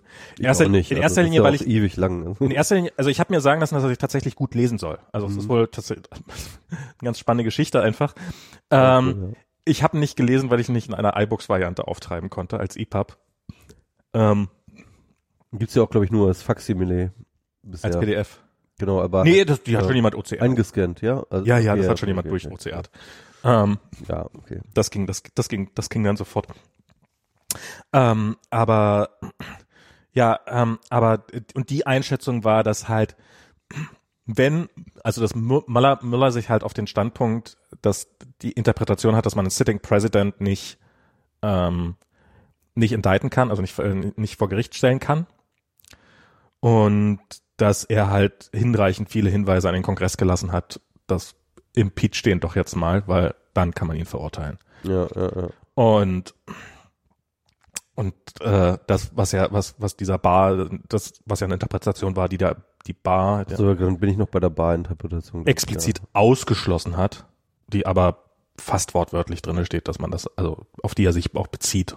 Und ähm, also das ist ähm, dieses ganze Spiel, das da gespielt wird, ist schon echt irre. Also es ist ähm, Was sagst du denn jetzt, Max? Soll man, sollen die Demokraten jetzt versuchen, Trump zu ähm, impeachen oder nicht? Also wenn, wenn ihnen ihr Land irgendwas wert ist, dann sollen sie es machen. Also nicht nicht um ich weiß ich weiß nicht, ob man ob es erfolgreich wäre. Ich weiß nicht, ob es ihre Wahlchancen verbessern würde. Aber äh, ähm, ich glaube, wir müssen langsam irgendwo mal wieder ankommen, wo Dinge Konsequenzen haben.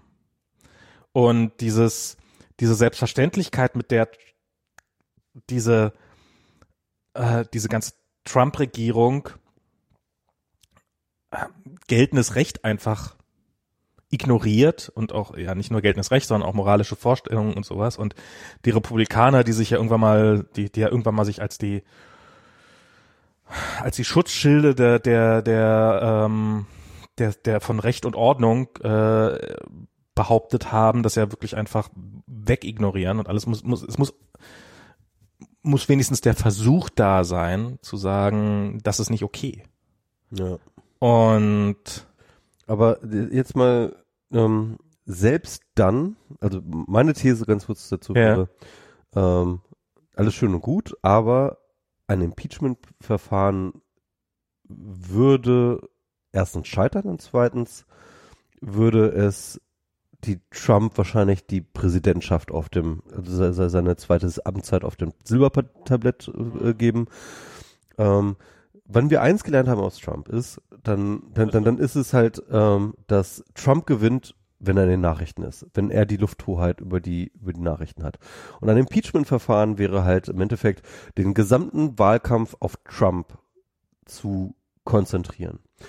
Und ich glaube tatsächlich, das einzige Möglichkeit, die die Demokraten haben, ist das Thema weg von Trump zu geben, hin zu Themen, die die Leute wirklich auch politisch ähm, interessieren. Also Hm. Healthcare, ähm, Green New Deal, äh, wobei man natürlich darüber streiten kann, wie populär der jetzt nun wirklich ist oder ähm, und, und wie erfolgreich das ist. Aber, aber ich glaube, wenn, dann können die Demokraten nur gewinnen, wenn sie den Inhalt, den, den Wahlkampf inhaltlich führen.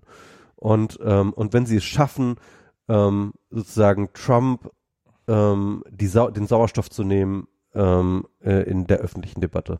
das, Und, und ganz kurz, ganz kurz, das heißt also mit anderen Worten, ich, ich, ich stimme, stimme dir total zu, Ja. dass sozusagen das moralische Argument ähm, ist total richtig, aber strategisch halte ich es für eine Katastrophe. Also ich glaube, dass ähm, dass es sehr, sehr schwer wird, Trump den Sauerstoff da zu nehmen. Also ich meine, ich, also ist ja nicht, also ich bezweifle, dass wenn man Trump nicht probiert zu impeachen, dass er dann plötzlich nicht mehr der Mittel, dass er dann irgendwie Probleme hat, Mittelpunkt der ganzen, der Debatte zu sein. Das wird ihm auch weiterhin sehr gut gelingen. Das gelingt ihm jetzt seit, ähm, seit 2016 relativ kontinuierlich und ähm, bis auf lustigerweise Dezember zweite, also ich habe heute mal geguckt, nämlich äh, in, der, in dieser Datenbank, weil Trump hat ja jetzt vor ein paar Tagen seine zehntausendste Lüge verbreitet und ähm, herzlichen Glückwunsch, Mr. President. Halt, halt, halt. Zehntausendsten Bullshit. Äh, nee, Bullshit hast du ja gesagt, kann durchaus auch stimmen. Das waren explizit die Sachen, die, die, die nicht ja klar, stimmen. natürlich. Aber das ist, aber das ist, das ist ja nur ähm, Kollateralschaden von Bullshit. Die Lüge ist ja nur der Kollateralschaden des Bullshits. Ähm, und und darum habe ich äh, so, so die Datenbank und ähm, irgendwie, ja, wenn ihr jetzt nicht jemand alle 10.000 Lügen zeigt, dann, dann ist das ja alles nur Bullshit. Und dann habe ich halt gegoogelt, ne, Datenbank mit den 10, äh, und dann die Washington Post hat eine Datenbank, wo du nach allen, nach Themen suchen kannst, nach Zeit, nach Filtern, nach was weiß ich was. Das ist, ja- das ist ja schon Big Data. Das ist ja schon, das kann man ja gar nicht mehr Das so. muss man schon parallel berechnen. Das muss man schon parallel berechnen. Die, die, die Wissenschaft forscht noch dran an einem Computer, der in der Lage ist, Trumps Bullshit auch. Ähm, ja, und, und da konnte man halt auch sehen, wie viel, wie viel er so gelogen hat, in welchem Zeitraum. Und dann war das halt am Anfang, waren es noch relativ wenige und es sind immer, immer, immer mehr geworden. Außer im Dezember letzten Jahres, als der Government Shutdown war, da hat er relativ wenig gelogen für seine Verhältnisse. Das, da gab es mal so einen kurzen Lügeneinbruch. Ui. Ähm, also insofern hatte der Government Shutdown auch sein Gutes. Ja. Ähm, war allerdings auch Weihnachten. Also, es, aber hat die, es hat die Debatte versachlicht, ja. ähm, vielleicht, vielleicht war ja sein, sein, aber meine These dazu wäre jetzt Ja. folgende. Ähm, ich glaube, also so, ich, ich, ich bin der grundsätzlichen Überzeugung, dass ähm, ähm, die New York Times mehr daran schuld ist, dass Trump Präsident geworden ist als Breitbart. Ähm, ja, Äh, weil, weil ich glaube tatsächlich, dass die klassischen Medien ähm, wirklich mehr oder weniger durch Trumps Art und Weise sozusagen gehackt wird. Also deren Mhm. Incentives waren so krass getriggert von allem, was Trump gemacht hat, dass äh, sie ihm komplett auf den Leim gegangen sind. Und ähm, und äh, auch wenn sie das immer skandalisiert haben, also gerade weil sie Gerade. skandalisiert haben, haben sie ihm wahnsinnig geholfen. Ich glaube aber, und das ist sozusagen so ein bisschen meine kleine Hoffnung, und ich weiß, dass die vielleicht auch angreifbar ist, ja, aber ich glaube und hoffe, hoff, glaube, dass die Medien ein bisschen gelernt haben. dass sie ein bisschen, ein bisschen gelernt haben, dass sie ein bisschen dazu gelernt haben, dass sie nicht mehr auf jeden Scheiß draufspringen, Trump tweetet, nicht, ähm, ähm, dass sie ihm nicht wieder diesen Gefallen tun. Jedenfalls nicht in dem Ausmaß, wie sie es 2016 getan haben. Also, das glaube ich nicht, keine Sekunde lang. Ähm, ich glaube, dass ein einzelnes Medium durchaus lernen kann. Aber ich glaube, äh, für jedes Medium, also das, das ist ja für jede, für jede Geschichte, die ein Medium richtig hinbekommt, gibt es zehn Medien, die sie falsch hinbekommen. Und ich glaube, das ist einfach, das, das ist das, das ist ja ein funktionierender Incentive. Also das ist ja, du, du, so, so das ist das eine, was ich glaube. Ich glaube, ich glaube, das Publikum hat, das wollte ich auch noch so sagen. Also ich glaube Ja. nicht nur die Medien, sondern ich glaube das Publikum auch. Ich glaube, die sind auch müde. Genau. Die Leute sind auch müde, über den neuesten Trump-Skandal zu hören. Ähm, ich glaube, auch unsere Hörer haben schon abgeschaltet, weil sie schon nichts mehr, wie wir wieder über Trump reden. Also die, die Leute sind auch müde, die wollen nicht mehr über Trump reden. Die wollen nicht mehr äh, die neuesten Skandal. Das, äh, das ist halt, das, das ist, man, wir haben jetzt auch gelernt, ich, ich, Deswegen der Incentive ist gar nicht mehr so da. genau, das, das, das ist, da habe ich viel eher die Hoffnung, dass das der Fall ist, dass der Incentive sich abgeschwächt hat, dass, dass die Leute, dass die Leute einfach müde, ich krieg's an mir selber mit. Ich, ich habe halt mein, ich habe, ich ja, wir waren beide sehr aktiv auf Twitter und bei mir ist das fast auf null und ich habe jetzt noch einen RSS-Feed, in dem ich noch ein paar Leuten auf Twitter folge und Trump und wem noch? ähm, Breitbart, halt das übliche. Äh, ähm, Jordan Peterson. John Peterson, natürlich. Muss doch mitkriegen, wie seine Fleischdiät vorangeht. Ähm, nee, aber so, so, so ähm, halt eine Handvoll, größtenteils, also dir zum Beispiel, aber, aber halt auch sehr Mir viel, Jordan, okay. äh, sehr vielen aus der amerikanischen Blase. Ähm, Und und da ist es halt auch so ein bisschen so, habe ich jetzt wirklich noch ein Interesse dran, was David Nunes wieder von sich gegeben hat. Und David Nunes ist ein Idiot und er sollte nicht im Kongress sein und es ist und er macht diese Welt schlechter, aber aber oder oder hier, äh, wie heißt der Typ jetzt hier dieser Oh Gott, dieser, dieser, die, dieses Kiddie aus Orange County mit seinem reichen Vater, der jetzt dabei ertappt worden ist, dass er, dass er probiert hat, ähm, Wohl, Wohl heißt der. Ähm, Ah, habe ich auch gehört, ja, ja. Hm. der ist jetzt dabei ertappt. ich hab's mich wirklich durchgelesen. Ich habe nur so Das ist, das ist, das ist halt irgendwie so ein, so ein, so- so ein sehr dummer Teenager mit viel zu viel Geld. Und der ist halt, hat es damals irgendwie in die, in die Medien geschafft, weil er den ersten Hedgefonds äh, halt mit, weil er mit 17 schon Hedgefondsmanager war. Ja, er war halt reich und hat halt äh, die reichen Eltern, die reichen äh, Freunde seiner Eltern dazu überredet, ihnen doch Geld zu geben und hat dann damit halt einen Hedgefonds gemacht und der ist dann 1fix3 pleite gewesen, aber es hat ihm halt natürlich gereicht, um irgendwie so ein bisschen mal ins Fernsehen zu kommen, weil hey, ein 17-jähriger Hedgefondsmanager. Ähm, und und seitdem hält er sich halt irgendwie für für großartig talentiert und er hat jetzt so ein paar Mal, er hat jetzt irgendwie, wie war es? Er wollte genau, er wollte irgendeine Zeugin präsentieren, die gegen äh, die die beweist, dass Muller eine Affäre hatte. Ähm, und hat dann eine Pressekonferenz gemacht und dann ist diese Frau natürlich nicht aufgetaucht, weil es die einfach nicht gibt. Aber er hat trotzdem sich die Pressekonferenz gegeben und dann haben halt Leute festgestellt und er hat dann ein Foto gepostet, wo es ihr Gesicht halt, damit sie von den Medien geschützt, ausgeschwärzt war. Und ähm, du halt äh, und gepostet so, und das ist die Zeugin übrigens und dann hat man hat jemand anders ge und hier ist übrigens ein Foto von vor vier Wochen wo er ähm, und du siehst halt das ist halt so ein äh, wo er mit ein, ein Selfie von mit seiner Freundin postet und du siehst halt es sind dieselben Haare ist dieselbe Decke im Hintergrund ist derselbe Freundin Raum hatte also was mit Robert Müller. also er hat, also er hat einfach ein Foto von seiner Freundin genommen, hat, hat ihr Gesicht ausgeschwärzt und hat behauptet, dass es irgendeine Zeugin wäre und so. Also der, der Typ, der Typ sollte wirklich jegliche Relevanz verloren haben. Aber das ist halt, das sind, das, das, das sind offensichtlich auch keine Leute, die irgendwann eine Schmerzgrenze haben und dann sagen und dann irgendwann mal halt den, den, den Schwanz zwischen die Beine klemmen und sagen, okay, ich sollte das vielleicht nicht mehr machen, sondern der kommt halt immer wieder und jetzt kommt er halt damit durch, dass er, dass er on Tape dabei erwischt worden ist, wie er irgendwelche äh, Leute probiert zu überreden, doch zu behaupten, dass sie von ähm, einem Präsident, amerikanischen Präsidentschaftskandidaten vergewaltigt worden wären.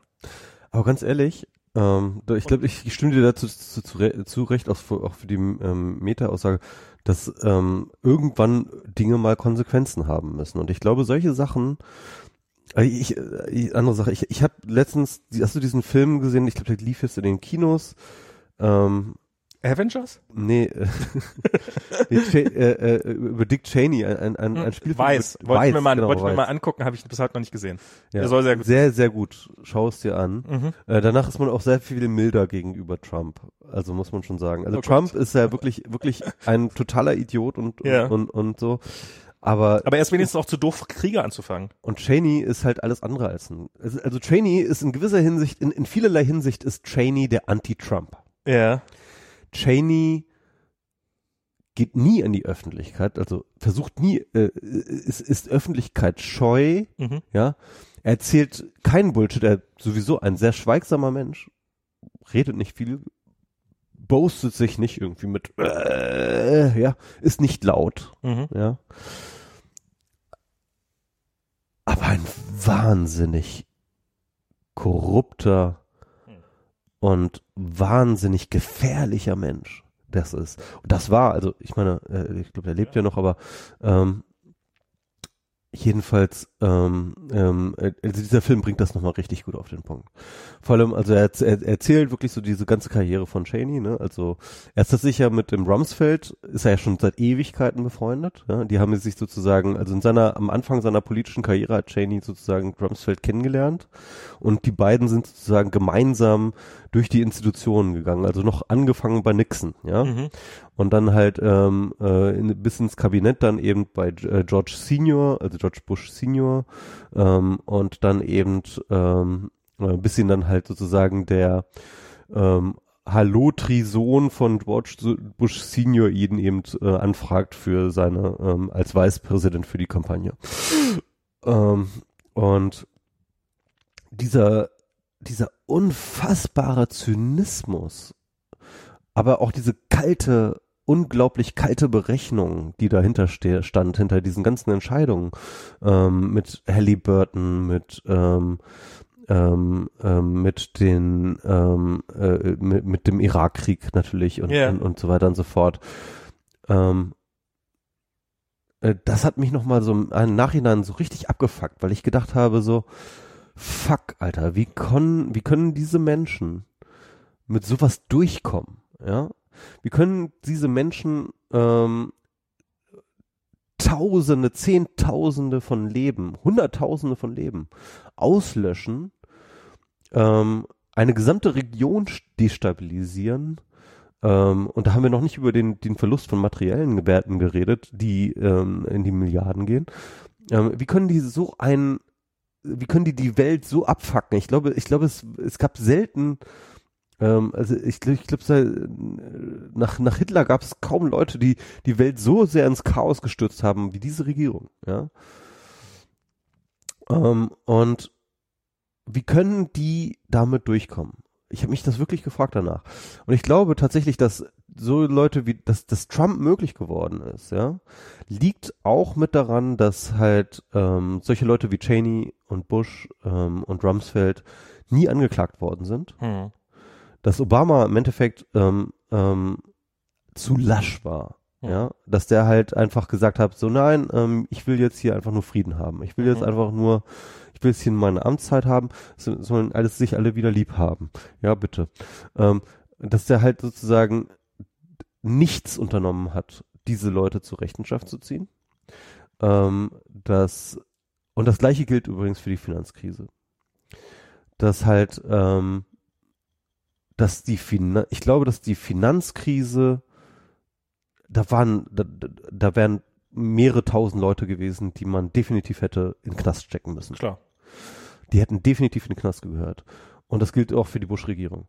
Und ich glaube, dass halt ähm, diese totale Konsequenzlosigkeit, institutionelle Konsequenzlosigkeit für die krassesten Taten ever, ja, ähm, dass diese Konsequenzlosigkeit zu so einer totalen Egalhaltung geführt haben. Ja. Die dann halt, also dann können wir, also dann ist eigentlich auch egal, alles egal, ja. Also dann, das ist sozusagen, äh, dann können wir auch den, dann können wir auch diesen Clown da in, in, ins Wasserhaus wählen. Ja, und das, das, das ist ja, das ist ja auch teilweise die Motivation von einigen Leuten, zumindest was sie behaupten, dass ihre Motivation wäre, Trump zu wählen, sozusagen dieses System zu zerstören, weil es, weil es so korrupt und kaputt ist auf allen Seiten. Und ähm, und ich meine, so wenn man sich in Deutschland jetzt anguckt, wie diese Cum-Ex-Affäre hier über, überhaupt nicht, also die die die, die droht im Augenblick, das Verfahren eingestellt zu werden, weil es verjährt ist. Ich glaube, es wird sogar jetzt angestellt, ja. Also, Und- beziehungsweise, nee, äh, weil es keine Chance besteht, das aufzuarbeiten, bevor es verjährt. Weil sie einfach nicht genug ja, Leute haben. Ja, genau. Weil man einfach, das sind, wa- Was bedeutet das eigentlich, dann nicht genug Leute zu haben, ja? Steuerfahnder bezahlen sich selbst. ja, Steuerfahnder kosten nichts. die haben, die, also es geht in, bei diesem Cum-Ex, das, das ist, glaube ich, was relativ vielen Leuten, es geht nicht darum, dass die, dass die, dass die Steuerbetrug begangen haben, also dass die, dass die Steuern nicht gezahlt haben, die sie nicht hätten zahlen, Die sie hätten zahlen müssen. die sie hätten zahlen müssen, sondern es geht darum, dass sie aktiv Kohle rausgezogen haben aus dem System. ja. Sie hatten am Ende nicht, sie hatten am Ende 50 Milliarden, das ist einer der größten Es Betrugs, ist, es ist Steuerraub. Es ist nicht einfach Steuerbetrug, es ist Steuerraub. naja, Raub ist mit immer, äh, zumindest juristisch gesehen, immer mit Gewalt verbunden. Das ist in dem Fall nicht der Fall gewesen. Aber sie, ha- sie haben, sie haben, es ist einer der größten Betrugsskandale in der, in der, in der Geschichte dieses Landes auf jeden Fall, wenn nicht der Welt. Und er wird möglicherweise, und, und sie haben weniger Leute dran sitzen, als an diesem, äh, in, in, äh, In Bremen, ja, ja, in genau. Bremen da, an dieser, an dieser, dieser, äh, dieser Bearbeitung von, von, ähm, Asylanträgen. von Ja. Asylanträgen, wo sich schon Wo jetzt rausgestellt haben, dass da nichts, nichts, nichts Schlimmes passiert ist. ja, also überhaupt nichts dran ist, ja. Und da sind 13 Leute arbeiten da seit, seit, seit Monaten dran. Es ist unglaublich. 36, habe ich gehört. Ich, ach so, okay, ja. Hm, weiß ich jetzt auch gar nicht mehr. Auf jeden Fall sind es, und, und an dieser Cum-Ex-Sache arbeiten wohl 20 Leute. Und ja, du könntest, du solltest da einfach ein paar hundert Leute draufsetzen, die, ja, die bezahlen sich selber. Das, das ist, wenn die, wenn die drei Milli wenn die, wenn die Milliarde zurückholen, dann haben die, dann haben die sich fürs ganze Leben bezahlt. Und es sind 50 Milliarden, die fehlen. Also es sollte, es sollte nicht so schwer sein. Und es sollten fucking nochmal diese Leute in den Knast Ja. wandern. Warum, ich meine, ich meine, das ist doch auch überhaupt nicht einzusehen, dass, dass Leute ähm, ähm, für, für, für die kleinsten Verbrechen äh, äh, schlimm bestraft werden und diejenigen, die halt wirklich richtig, richtig auf die Kacke hauen, ähm, äh, dass die halt alle immer irgendwie ungeschoren davon kommen. Ich meine, da, da, da verliert man doch jedes Gefühl für Gerechtigkeit. Und wenn, wenn dieses Gefühl für Gerechtigkeit weg ist, dann, ähm, äh, dann nimmt man doch die politischen Institutionen nicht mehr, nicht mehr ernst. Und, und ich sehe da halt wirklich auch einfach so ein moralisches Versagen. Also, ähm, Also mir, mir geht das stark in Bezug auf die EU so. ja. Also ich, Übrigens auch mit dem Dieselskandal geht's mir so. Also dass da immer noch, Okay. also da müsste, da müsste auch jemand, da müsste, da, da muss auch, da müssen auch Leute in den Knast. ja, ich, ich nicht, nicht nur, dass da niemand zur Verantwortung geführt würde, sondern was ich bei dem Dieselskandal das Krasse finde, dass es sozusagen, und, und da setzt sich ja die AfD sehr erfolgreich offensichtlich drauf, dass, dass, dass das halt den Leuten, die, die, die dumm waren und diese Autos gekauft haben, in die Schuhe, gekau in die Schuhe geschoben wird.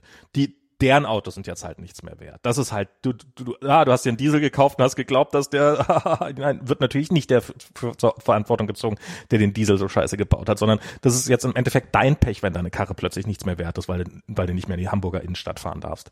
Und ja, das ist, das, das, das ist ein, das ist ein gigantischer Skandal und, und der passiert trotz dieses, also man, man mit sowas, wenn man sowas vernünftig aufarbeiten würde, könnte man der AfD bei einigen Themen relativ leicht den Wind aus den Segeln nehmen. Ja. Und das passiert aber nicht. Ja. Und das ist, und das finde ich eben, äh, wie gesagt, Also, das ist halt, äh, und das, ich glaube, das ist halt auch echt so eine Sache, die wir jetzt, glaube ich, echt auch alle so ein bisschen verpasst haben, weil wir so diese Angst vor der AfD hatten, ja, und ähm, ähm, niemand mochte mehr über korrup- korrupte Eliten sprechen, weil die AfD von den korrupten Eliten spricht, ja. mhm. Ähm, man darf ja die AfD nicht in den, in den, äh, gibt ganz viele Themen von der AfD. Naja, weil die AfD auch sofort immer kommt und dir dann halt das, das, das Thema dann auch dann, dann nochmal so weit dreht, dass du sagst, oh, nee, nee, nee, nee, also so, das, das war, das wollte ich nicht sagen. Also das ist, ich habe ich hab neulich mit meinem Schwiegervater diskutiert. Mein Schwiegervater ist jetzt kein, kein weit davon entfernt, AfD zu sein.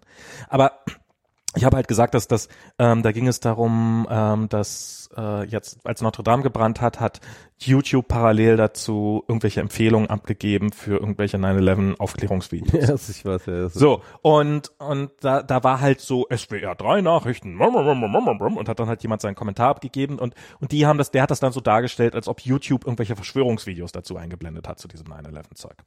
Äh, zu, zu den Notre Dame-Videos, sondern, aber es waren ja so, und das ist halt irgendein Algorithmus gewesen, hat offensichtlich Flammen an, an hohem Gebäude erkannt und hat dann gedacht, ah, da wird irgendjemand mal wieder irgendein 9-11-Verschwörungsvideo machen, also machen wir ein Aufklärungsvideo dazu. So, ähm, dämlich passiert, aber, aber ist jetzt keine Bösartigkeit. Die, dieser SBR-Bericht war dann so, "Oh, YouTube muss jetzt mal zur Verantwortung, dass sie hier irgendwelche Verschwörungsvideos dazu packen, was sie nie getan haben. Und dann habe ich dem das gesagt, so, so, der lebte halt in seiner kleinen Wolke und so, ja, nee, das ist, das, jetzt fängst du ja aber auch schon an so mit Fake News. So, nee. Bloß weil ich jetzt mal hier erwähne, dass es, dass, dass, dass, dass der, dass, dass, dass dass natürlich auch die Medien ihre Rolle spielen und ihren Anteil drin haben. Und wenn ich mich mit einem Thema auskenne, heißt das nicht, dass ich einfach mit den Armen wedle und die ganze Zeit Fake News brülle und und, äh, Lügenpresse und ja. Lügenpresse. Ja, ja. Und also, äh, ganz ehrlich, genau auch das, genau die Medien. Ich finde die Medien ähm, die werden auch überhaupt gar nicht genug kritisiert. Ja, die, äh, ja. Äh, also vor allem auch welche Rolle sie spielen äh, beim Hochschreiben der AfD, beim Hochschreiben von Trump, beim Hochschreiben der ganzen rechtspopulistischen Geschichte. Ich glaube, der ganze der, der ganze Brexit wäre, äh, du, du hättest alle möglichen Sachen aus der Equation nehmen können, ähm, ähm, ähm, äh, inklusive Cambridge Analytica und den ganzen Quatsch, ja. Was du nicht aus der äh, aus der ähm, ähm, aus der Rechnung nehmen könntest, ist Daily äh, Daily Mail und äh, äh, und äh, der Mirror und äh, die Sun und so weiter und so fort und die Murdoch anderen Murdoch Blätter. Das sind diejenigen, die halt wirklich über Jahre, Jahrzehnte lang dieses Klima hergestellt haben, in dem der Brexit hat funktionieren können. Also ähm, ich, ich glaube wirklich ähm, und, und deswegen kann ich auch wirklich diese, also was, da bin ich richtig allergisch gegen geworden, gegen diese, gegen diese journalistische Hybris und diese journalistische Selbstgefälligkeit, die jetzt mittlerweile überall unterwegs ist, wo ich mir denke, alter Leute, wo nehmt ihr euch das her? Wo, wo nehmt ihr euch diese Berechtigkeit her? Ihr, ihr macht so einen, ihr macht so einen Scheißjob, größtenteils. Es gibt natürlich gute Journalisten, es gibt natürlich wichtigen Journalismus, äh, alles richtig so, aber ganz ehrlich, im Großen und Ganzen ähm, ist das journalistische Feld ein, ein äh, mehr das Problem als die Lösung. Ja. Also was ich, ich will das jetzt gar nicht mal irgendwie an irgendwelchen ich an irgendwelchen einzelnen Journalisten. Das ist, ist ich glaube, das ist mehr so ein Symptom einer ganzen einer eines äh, einer Industrie als der einzelnen Person. Also ich halte das ähm, und was mir zum Beispiel aufgefallen ist, seitdem wir wieder nach Deutschland zurückgekommen ist, wie unfassbar viele po so Werbung auf Facebook ist, so von irgendwelchen Zeit, FAZ etc. pp. Ähm, so, ihre Meinung ist uns wichtig. Und dann sollst du an irgendeiner Meinungsumfrage teilnehmen. Und am Ende der Meinungsumfrage stellst du fest, eigentlich wollen sie dir nur ein Abo andrehen. Also wir probieren jetzt, wir sammeln jetzt deine Adresse ein und unten steht drin, ah, übrigens, du schließt jetzt gerade ein Abo an. Und das. Ist ein Bier da eigentlich? Ja. Dann geh ich mal kurz eins holen. Und äh, geh mal, mach schnell, weil ich so lange ist die Geschichte nicht. Und dann sitzt er halt und und dass halt diese diese diese diese Medien, die sich die sich selber beweihräuchern und sagen, wie wichtig es ist, das Vertrauen ihrer Leser und wie glaubwürdig und Objektivität und weiß der Teufel, was du nicht alles findest. Und dann setzen sich genau diese gleichen Medien hin und machen ihre Vertriebs ähm, und, und der, deren Vertriebskonzept offensichtlich zu weiten Teilen daraus besteht, Leuten hintenrum ein Abo reinzudrehen und und sie ähm, ähm, und entweder bemerken sie es noch rechtzeitig und und wie wie wie soll ich denn jemandem vertrauen, dass er mir tatsächlich kein kein Bullshit erzählt, wenn er mir dieses Abo unter Bullshit Gründen ich, hab ich kann das noch aufmachen, wenn er mag. Das auch schon. Okay. Ähm, und und das ist auch ich das ist äh, auch mit dieser Urheberrechtsreform, die jetzt ja gerade wieder äh, und, und da finde ich halt auch noch mal kurz vor, vorhin so die die EU. Ich halte halt die EU für tendenziell was Gutes, aber wie sie in der aktuellen Praxis gerade ausgeführt wird, wie sie wie sie zu so einer reinen Lobby und und Politik im schlimmsten Sinne geworden ist, nämlich äh, Besitzstandswahrung für die für, für die, die, die gerade was haben. Und nichts anderes ist die aktuelle Urheberrechtsreform, reine Besitzstandswahrung für die, die im Augenblick die Macht haben, die sollen auch weiterhin die Macht haben. Ähm, das ist halt dieses, was ich halt jetzt sowas finde, dass jetzt mal wieder so eine Gesetzesinitiative kommen, dass, dass irgendwelche veganen Alternativprodukte nicht mehr Burger oder Wurst oder weiß der Teufel was heißen dürfen, sondern irgendwelche Alternativ. Das ist reine Besitzstandswahrung für irgendwen. Das hat keinen anderen Zweck als irgendeine Lobby, die halt Angst hat, dass sie weniger Fleisch verkauft, den, den halt irgendwas in den Rachen zu schieben. Ähm, das hast du mit der Autoindustrie natürlich ganz massiv, die sich ihre Gesetze zurechtschreiben darf. Und, und wenn ich, wenn ich, wenn ich der EU nicht wenn ich das, diese I europäische Idee nicht für was ganz Großartiges halten würde, würde ich auch sagen, ja, fast, fast schafft die scheiß EU ab.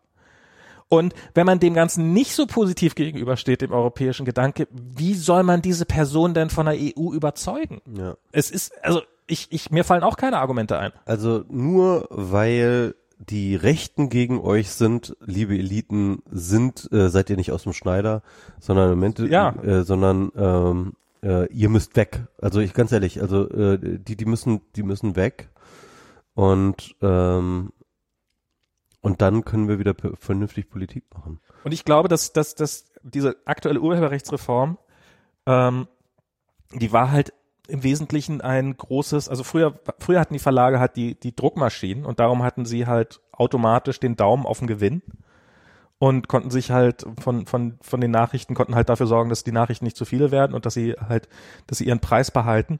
Und jetzt, wo das nicht mehr funktioniert und sie keinen anderen Hebel in die Tür kriegen, probieren sie es sich halt ins Gesetz schreiben zu lassen.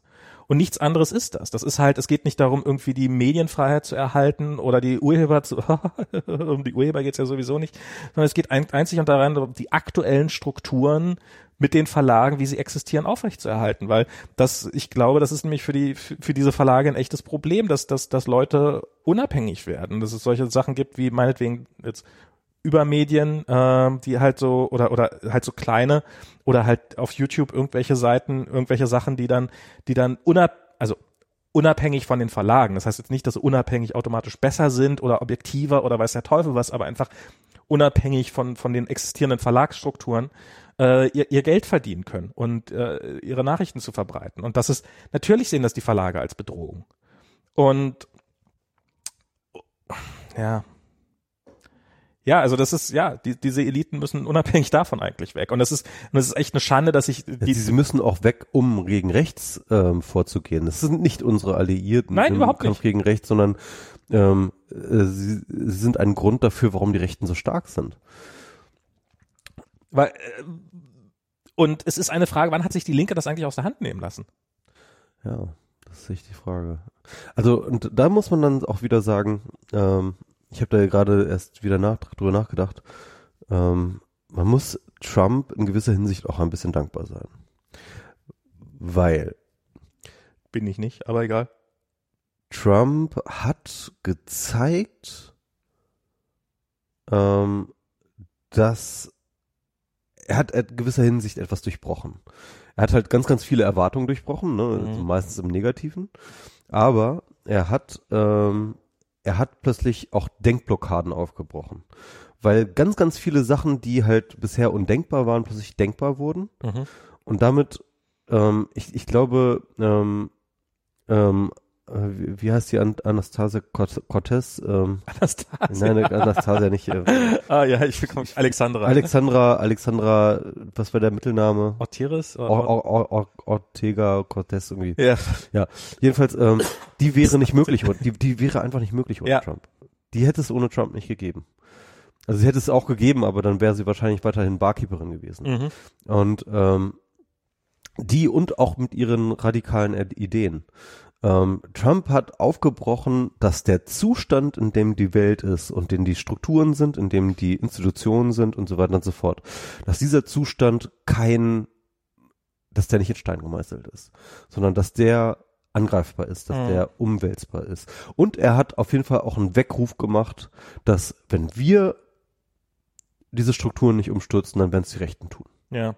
Das, das auf jeden Fall. Genau. Und, ähm, und insofern, ähm, ich glaube, Trump hat definitiv Funken gesprüht, die weit über, sag ich mal, den Rechtspopulismus hinausgehen, sondern halt ähm, ähm, ähm, insgesamt, also man, man muss schon sagen, er hat sozusagen Bewegung in die Debatte gebracht. Er, er hat, er hat, er hat wirklich, ähm, er, hat, er hat wirklich Dinge aufgebrochen. Er hat gezeigt, was noch geht. Genau, das was geht, ja. Er hat Ja. halt, er, hat- er hat halt äh, alles in die falsche Richtung verschoben, ja. Aber es hat, aber es hat es sozusagen, es hat, es hat alte rostige Scharniere plötzlich wieder beweglich gemacht, ja. Mhm. Und auf einmal und auf einmal können jetzt ähm, ähm, wieder, wieder neue Dinge gedacht werden, neue neue Gesetze, äh, neue Konzepte für Gesellschaft gedacht werden, ähm, vorbei an den existierenden Strukturen. Und ich glaube, mh, das ist genau das, was jetzt gemacht werden muss. Und ich glaube, das ist, äh, und das passiert jetzt auch. Was ich Es ist erst in den Anfangs, äh, es ist erst äh, in, den- in den Kinderschuhen, aber ich glaube, da, da passiert jetzt eine Menge. Was ich mich frage, ob diese Strukturen überhaupt noch in der Lage dazu sind, das zuzulassen, dass da mehr gedacht wird. Also ich habe, ich, ich, ähm, Dann kriegen die halt auf die Fresse, wenn sie es nicht tun. dann brechen sie vielleicht einfach in sich zusammen. Ja, oder es ähm, äh, werden, sie werden halt ausgehöhlt. Das ist, passiert ja auch ganz viel mit so Institutionen. Also ich, ich bin mir halt nicht sicher, ob dann, ob dieser, dieses, äh, also was wir vorhin hatten, ja kurz, was wir bei der Pizza saßen, hier dieser Stracher, dieser, dieser, dieser Strache. Strache, dieser österreichische, der Präsident, der jetzt davon spricht, dass die Regierung ja die, die Bevölkerung austauschen wollte durch Asylanten oder Immigranten oder sowas, äh, der diese bizarre Verschwörungstheorie mitverbreitet, dass wie, wie, wie es die Rechte geschafft hat, gelernt hat, gleichzeitig in der Regierung zu sein und trotzdem die Regierung für alles verantwortlich zu machen, das finde ich echt beeindruckend. Das ist ja auch Trumps unfassbare Stärke, immer noch so tun, als ob er in einer Opposition wäre und das äh, die Regierung bekämpfen würde, ähm, als Den Deep State. den Deep State. Ähm, ja, aber in dem Fall hier Strache probiert das ja nicht mal mehr. Der ist ja wirklich einfach nur noch, äh, ja, die Regierung ist das schuld. Ja, du bist die Regierung. Die Regierung ist das schuld. Ich weiß gar nicht, ob der Präsident in den in Österreich mit zur Regierung Ja, ja, die FPÖ ist trotzdem mit einer Regierung. Ja, das stimmt ja. Ähm, und äh, also wahrscheinlich hat er jetzt auch nicht exakt so gesagt, äh, weiß der Teufel was. Aber ähm, ich, äh, irgendwas klingert hier gerade. Ich mache hier mal kurz. Ähm, ich habe vergessen, Flugmodus zu aktivieren. Das mache ich jetzt mal. Ähm, wo war ich jetzt gerade stehen geblieben? Ja, ich, ich frage mich, ob diese, ob diese, ob diese Strukturen überhaupt noch in der Lage dazu sind. Ich habe das Gefühl, ich habe eine Menge. Ich habe jetzt gerade wieder einen neuen Job angefangen und ich habe ähm, und ich habe neulich mit jemandem über mit Freunden darüber geredet und ich habe halt so, also es war so bei Facebook hat man, das war direkt im Onboarding hat man beigebracht bekommen. Also es war, hey, wenn ihr in einem Meeting sitzt und ihr stellt fest, dass dieses Meeting schwachsinnig ist, dann geht aus dem Meeting raus. Also wenn das, wenn, wenn das nichts für euch ist, das heißt, heißt nichts für die anderen, aber wenn ihr feststellt, dieses Meeting ist für mich überflüssig, dann geht einfach raus. Seid leise dabei, macht keinen Aufstand, leise rausgehen, hinter euch zumachen, macht irgendwas Sinnvolleres. Egal was. Und, und als ich jetzt in meiner aktuellen, wo ich jetzt gerade bin, im Onboarding war, habe ich dann auch, sag mal, vorher war das so, wie ist denn das hier bei euch? Ist das okay, wenn ich da rausgehe? Ja, klar, ist das okay.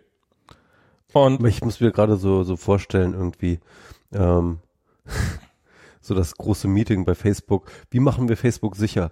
Und dann alle gehen raus. so, nee, ist irgendwie nichts für mich.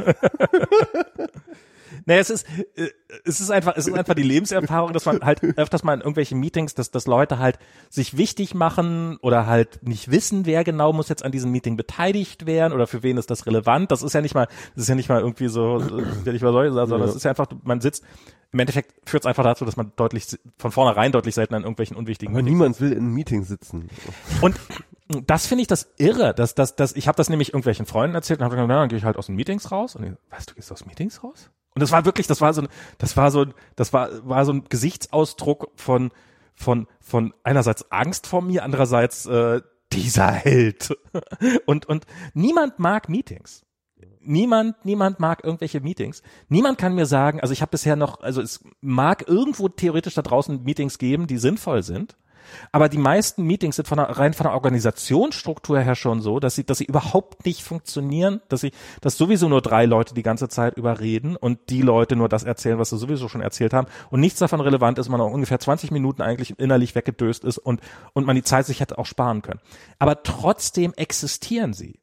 Und man, wir tun ja immer so, als ob Firmen, als ob der Kapitalismus, der organisiert immer brutal und alles und macht alles Überflüssige wird weg und, und nur Effizienz. und Effizienz und sowas. Und dann hast du, aber, und du hast Leute, und ich kenne sehr viele davon, die, die mindestens die Hälfte ihres Arbeitstages in erklärtermaßen, und sie, und sie sind die Ersten, die das bestätigen würden, sinnlosen Meetings sitzen, die für die Leute furchtbar sind und aber auch für die, für die Firmen furchtbar sind, eigentlich. Aber trotzdem finden sie statt. Und das hat mich dazu gebracht, dass so ein bisschen Firmen sind in allererster Linie soziale Strukturen, die möglicherweise manchmal nebenbei noch ein bisschen Geld verdienen, wenn es gut läuft. Wenn es schlecht läuft, dann verdienen sie kein Geld. Dann gehen sie irgendwann mal pleite und wenn es gut läuft, dann verdienen sie Geld. Und das halt, und, und das ist natürlich auch was. Das, das, das kriege ich, das, bei Facebook habe ich das jetzt nicht mitgekriegt, aber das kriege ich jetzt schon so ein bisschen mit, dass wenn man nicht in Meetings dabei ist, dann, dann, hat man als, also es ist oft wichtiger, an einem Meeting zu sein, als tatsächlich zu arbeiten. Mhm. Das Und- so eine Legitimation, ja. Das ist halt, und, und wenn du was gearbeitet hast, aber du bist nicht in einem Meeting, um darüber zu erzählen, dann hat die Arbeit eigentlich auch gar nicht stattgefunden. Und dann wird jemand anders erzählt, dass er deine Arbeit gemacht hätte, weil du kannst ja nicht korrigieren, dass er, so. Ich habe gerade in einem Podcast gehört, dass, äh, dass äh, äh, den Ausdruck, ich glaube, hieß ist Work, Working Lab oder oder Lab Working oder sowas. Lab? Ja, also ähm, äh, irgendwie dieses äh, Online Roleplaying Achso, Lab, Äh, ah, okay. ähm, ähm, ähm, äh, also dass man halt sozusagen also so- sozusagen äh, online so tut, also so das Performer, perfor also so eine Performance ein macht sozusagen äh, ein, eine Work Performance, ja. Also dass man dass man Wie viele Leute es gibt, die nachts um drei noch eine Mail rausschicken, einfach nur um nachts um drei noch eine Mail rauszuschicken, um zu beweisen, dass sie jetzt noch arbeiten.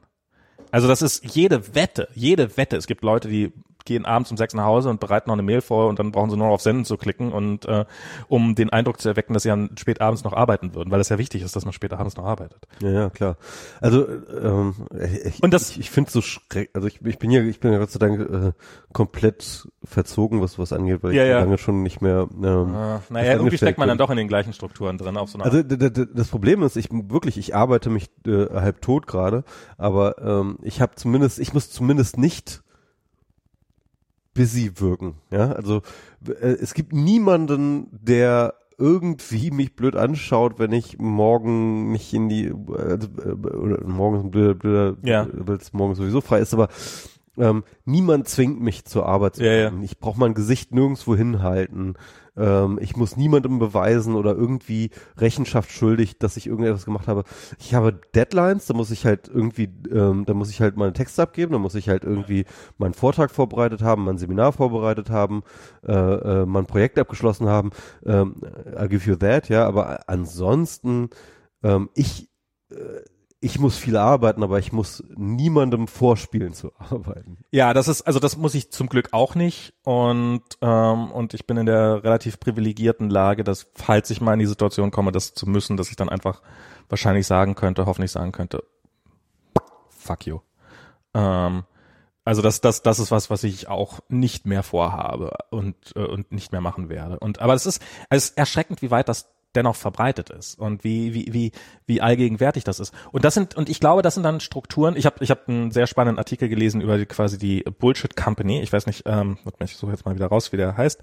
Ähm, der hieß nicht Bullshit Company, sondern der hieß The Purpose Free Organization. Bisschen freundlicher benannt. Und das ist ähm, so, arbeitest du in einer Firma, die äh, Stimmt, die einen Purpose hat oder die keinen Purpose hat. Also und und ähm, und Also sozusagen diese, diese, diese Idee des Bullshit-Jobs von David Graeber auf eine Firma, auf, auf Firmenebene bezogen. ja ein bisschen, also äh, im Ende des, des Posting geht's dann noch ein bisschen, geht's dann noch ein bisschen weiter, ähm, aber in erster Linie tatsächlich auf Firmen. So wie kriege ich äh, Hello Employee, du bist in einer Firma. Wie st äh, stelle fest, ob du jetzt, ob du, ob, ob du hier, ähm, wie du hier agieren musst, um voranzukommen. Und es gibt halt Firmen, die sind halt, und er meinte, das sind im Wesentlichen zwei Firmen, nämlich zum einen, also, äh, also wächst die Firma oder wächst sie nicht? Also ist da, ist da noch Markt zum Raum zum Wachsen? Das ist erstmal die erste Voraussetzung. Und das zweite, die zweite Voraussetzung, die ihm ganz wichtig ist, ist das Motto der Firma. Nämlich, was ist das Motto der Firma? Und das finde ich schon mal sehr lustig, weil deutsche Firmen haben keine Mottos. Und für ihn ist halt, dass, dass ein vernünftiges Motto da ist, ist quasi essentiell, weil ein Motto sagt im Zweifelsfall ähm, eine Menge darüber aus, weil das ist halt das, wo du dich, wo sich jeder Mitarbeiter jeden Tag dran langhangeln kann Und, daran orientiert. und ne? dran Ja, orientieren, ähm, so ist das, was ich gerade mache, das das richtige Ziel und wo man auch anderen mit argumentieren gegenüber kann. Ähm, so ist das Ja. Was ist, was, was ist der Zweck? Was ist die Relevanz? Was ist, genau. äh, Also du kannst auch deinem Vorgesetzten in irgendeinem Q&A kannst du sagen so, aber hey, wie passt das ins Motto? ich habe die, ähm, Oder ich habe hier folgenden die, Vorschlag. das Wissen der Welt wieder mehr organisiert, ja, oder ich habe, ich habe wieder sehr schn mich schnell, schnell bewegt und wieder viele Dinge kaputt gemacht. Genau. Also bei, bei, bei Facebook war halt das, das, ich weiß ehrlich gesagt gar nicht das aktuelle Motto, weil das hat sich irgendwann mal geändert, als ich in der Firma war, relativ Genau, ja, ja. Vorher war es halt Make the World more open and connected. Und dann konnte man halt alles irgendwie auf so eine Art, und natürlich ist das super schwammig und natürlich wird das nach unten hin, also sitzt nicht, bloß weil der irgendwo am Eingang sitzt äh, und, und da, da kann er nicht, hm, wie mache ich denn eigentlich Vote more open and collected, aber irgendwie muss es doch so ein bisschen auf das, dieses Konto theoretisch einzahlen.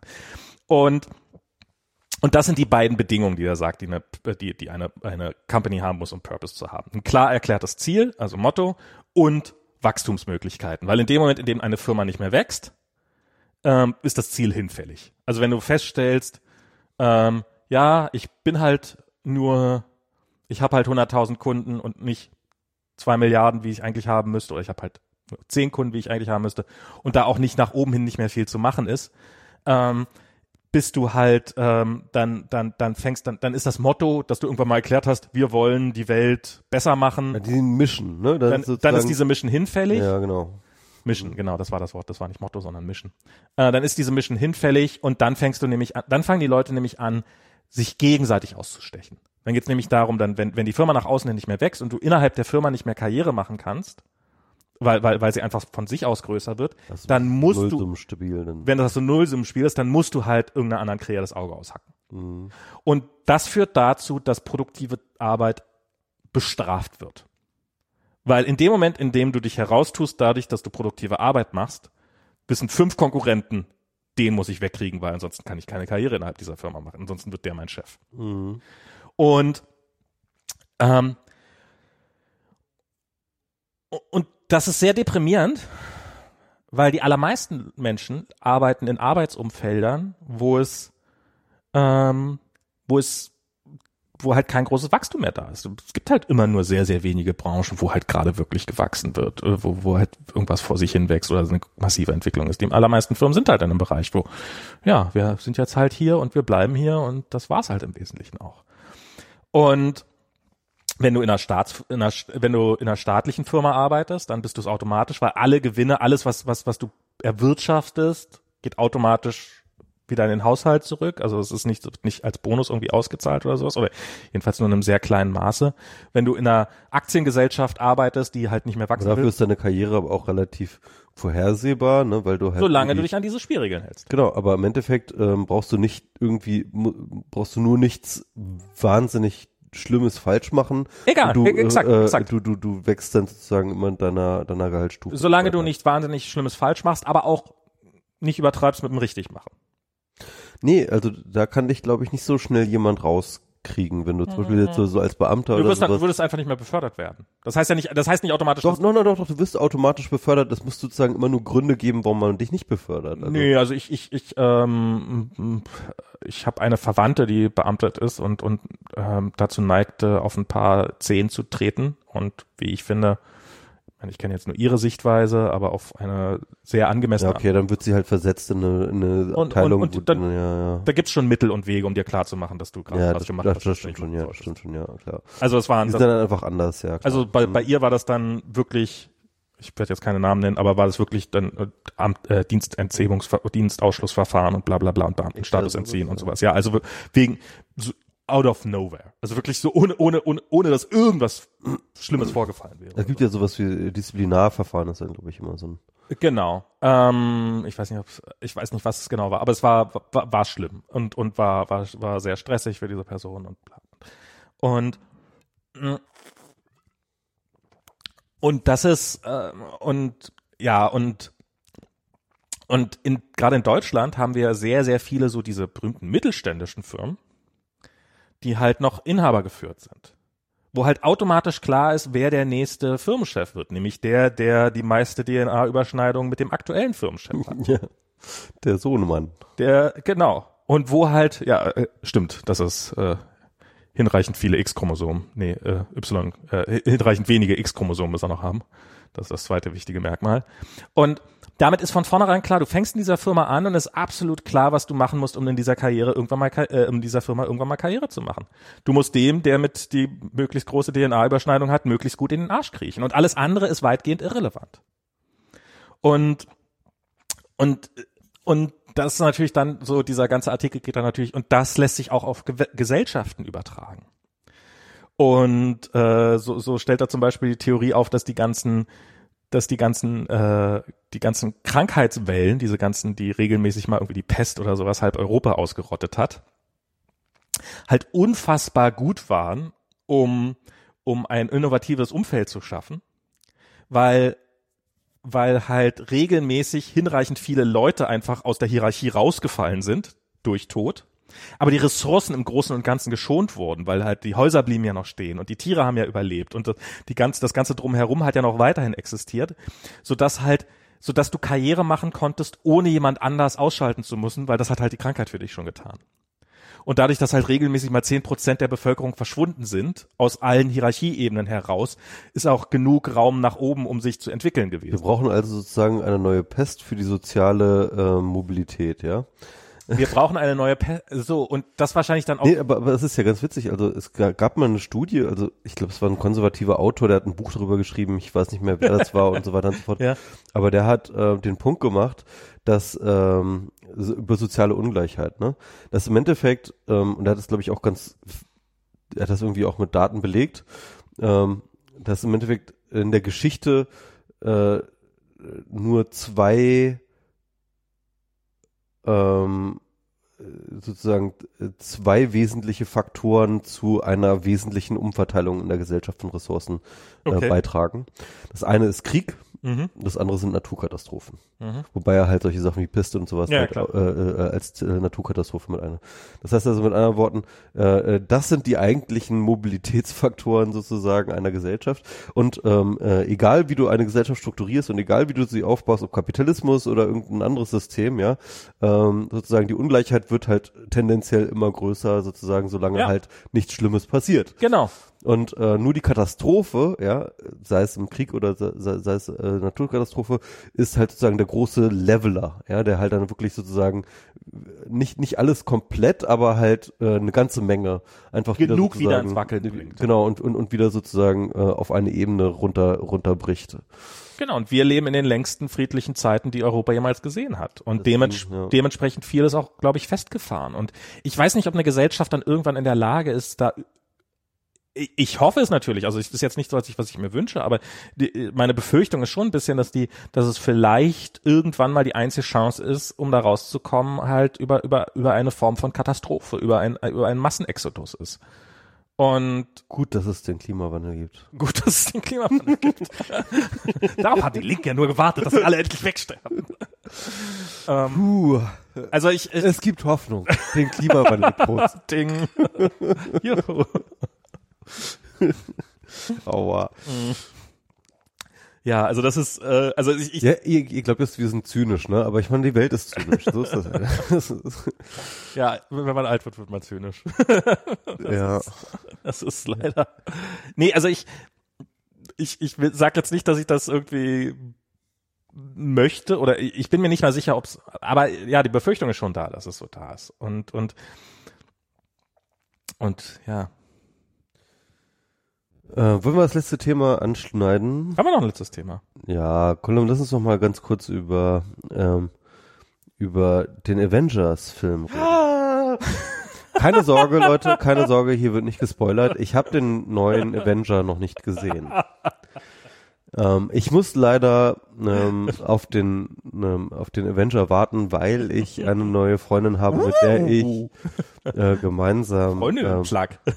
genau mit, mit der ich auch gemeinsam sozusagen äh, die letzten zwei äh, Marvel-Movies gesehen habe. Einerseits äh, Captain Marvel und ähm, den Ach so, Infinity War. Ach so, ihr habt auch schon eine Avenger Genau. Historie. Wir haben eine gemeinsame Avenger. Ich hatte so ein bisschen die Befürchtung, dass also eine Marvel-Historie. ja, irgendwie. ähm, äh, ich habe, sie war auch nicht so wahnsinnig tief drin in den Sachen und ich musste ihr noch ein, sag ich mal so so so so, so das für das gesamte Narrativ ähm, einmal ähm, so, so zumindest die wesentlichen Eckdaten in Form von Filmen zeigen. Ne? Also den ersten, ähm, äh, den, den, den, äh, äh, den ersten Captain America oh ähm, der musste natürlich sein, weil das, ne, irgendwie das, das war so ein bisschen der Gründungs... Also wenn, wenn sie das alles über sich ergehen lässt, den, den, nur ersten, den ersten, äh, äh, den, den, den ersten Avengers-Film natürlich, klar. Ähm, ich habe dann Age of Ultron haben wir angefangen, aber ich habe mir dann gedacht, ach, das brauchen wir eigentlich gar nicht. So, das, ähm, Age of Ultron muss man eigentlich gar nicht gesehen haben, ja. Also jedenfalls nicht für die aktuelle Zeit. Natürlich die äh, Infinity Wars muss natürlich, ähm, das ist die äh, ultimative Vorbereitung jetzt für den Endgame-Film, äh, der, der aktuelle, der jetzt gerade okay. in den Kinos läuft. Und ähm, ähm, und und im Captain Marvel war haben wir zusammen im Kino gesehen. Ne? Und das heißt mit anderen Worten, sie ist jetzt auch auch gut gerüstet. ähm, äh, aber sie ist halt gerade noch in Portugal, deswegen. aber sie kommt am Mittwoch und dann und, und dann können wir hoffentlich vielleicht am Wochenende. Und ihr wisst schon, was er macht. am Wochenende dann hoffentlich auch. Kann ich endlich dann können wir dann gemeinsam. Ach ja, wir werden auch älter. Aber aber ich ich habe ja du, du hast mir das neulich auf einer Party erzählt, dass du jetzt Endgame nicht gucken kannst. Und ich dachte, Endgame, pff, ja, whatever. Ich dachte, das wäre irgendeine Serie, von der ich mal wieder nicht gehört habe oder sowas. Ich, ich stecke überhaupt nicht mehr drin. Ich gucke, gucke Modern Family, ich gucke Stephen Colbert und wir gucken noch äh, äh, ähm, hier Big Bang Theory und Big Bang Theory ist bald zu Ende und dann äh, müssen wir uns, dann haben wir nur noch eine Serie, die wir gucken und Modern Family ist eigentlich auch nur noch aus Gewohnheit. Und und dann dachte ich halt, ja, Endgame, äh, irgendwie guck doch was. Und dann hast, ich wie gesagt, ich lese ja im RSS-Feed von dir, lese ich ja deine Tweets dann war da irgendwie so, wer ist dein der, wer ist deine Vaterfigur oder irgendwie sowas per äh, Avengers? Avengers? Ah, das war ein toller Thread, ja. Da hat jemand, äh, da hat jemand tatsächlich ähm, die ganzen Avenger, ähm, also auch die ganzen Charaktere aus diesen neueren Filmen, die ja eigentlich ja keine im engeren Sinne Avengers sind, aber halt irgendwie sozusagen aus dem Marvel-Universum, also hat das gesamte Marvel-Universum okay. danach abgeklopft, wer eine gute Vaterfigur okay. ist. Und das fand ich super schön, weil er halt diese ganzen Charaktere dabei natürlich irgendwie ähm, so, so, so, so durchanalysiert hat und ähm, ne. Und ich habe halt diesen Tweet gelesen, bla bla bla, wer ist die beste äh, bei, bei Avengers? Hashtag Endgame.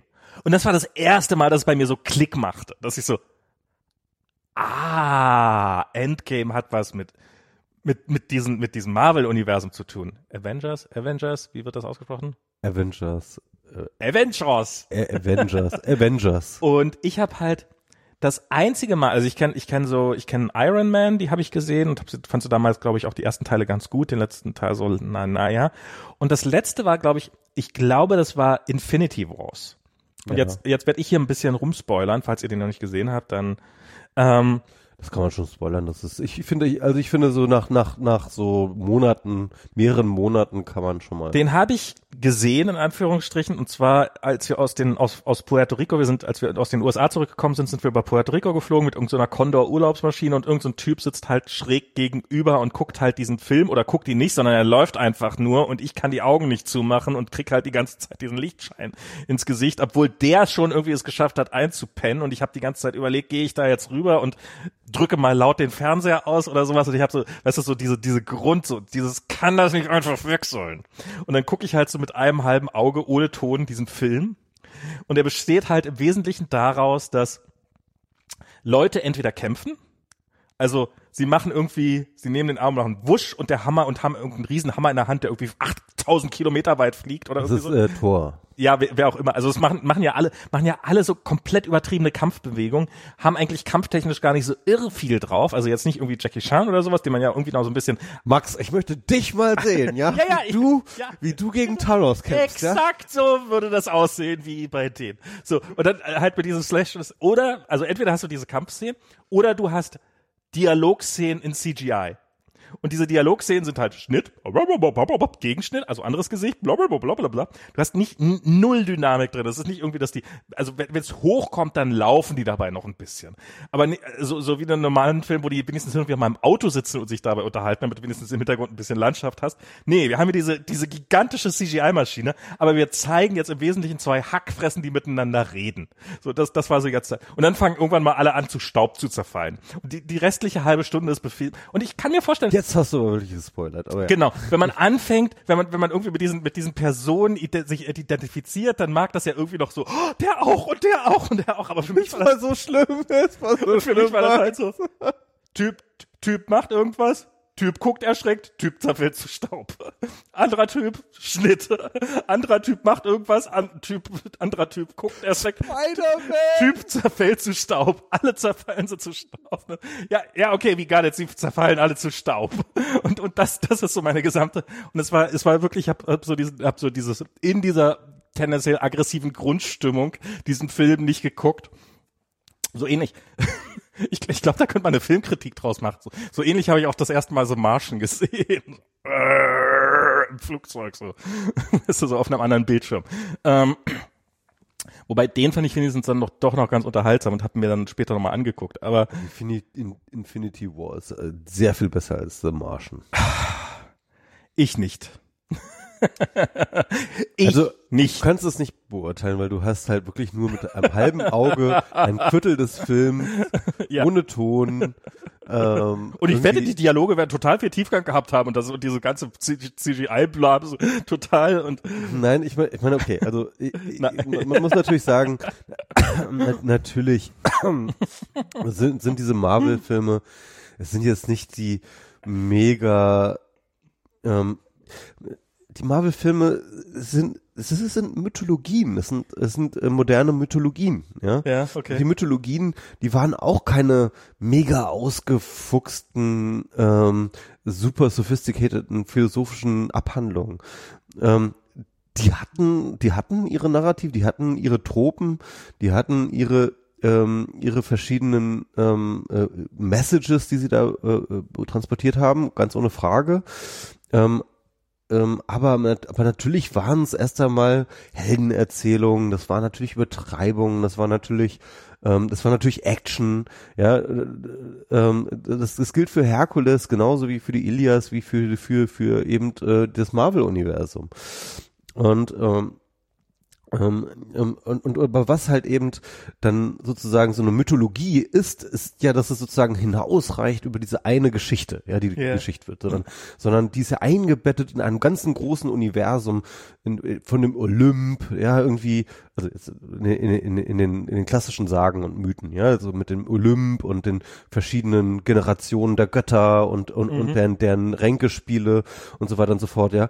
Und, und, und das ist das, was halt Marvel geschafft hat, ist halt etwas wirklich Ebenbürtiges zu bauen, ja ähm, wo halt der einzelne, die einzelne Geschichte, ja, die, die, die einzelne, der, der, einzelne Mythos, ja, der dann eben sozusagen der Film ist, der, yeah. der eine Film, ist halt eingebettet in einem riesengroßen, einer, in einer riesengroßen Meta-Erzählung ähm, mit, mit, mit einem sehr, sehr lebendigen, äh, heterogenen ähm, sozusagen äh, Olymp.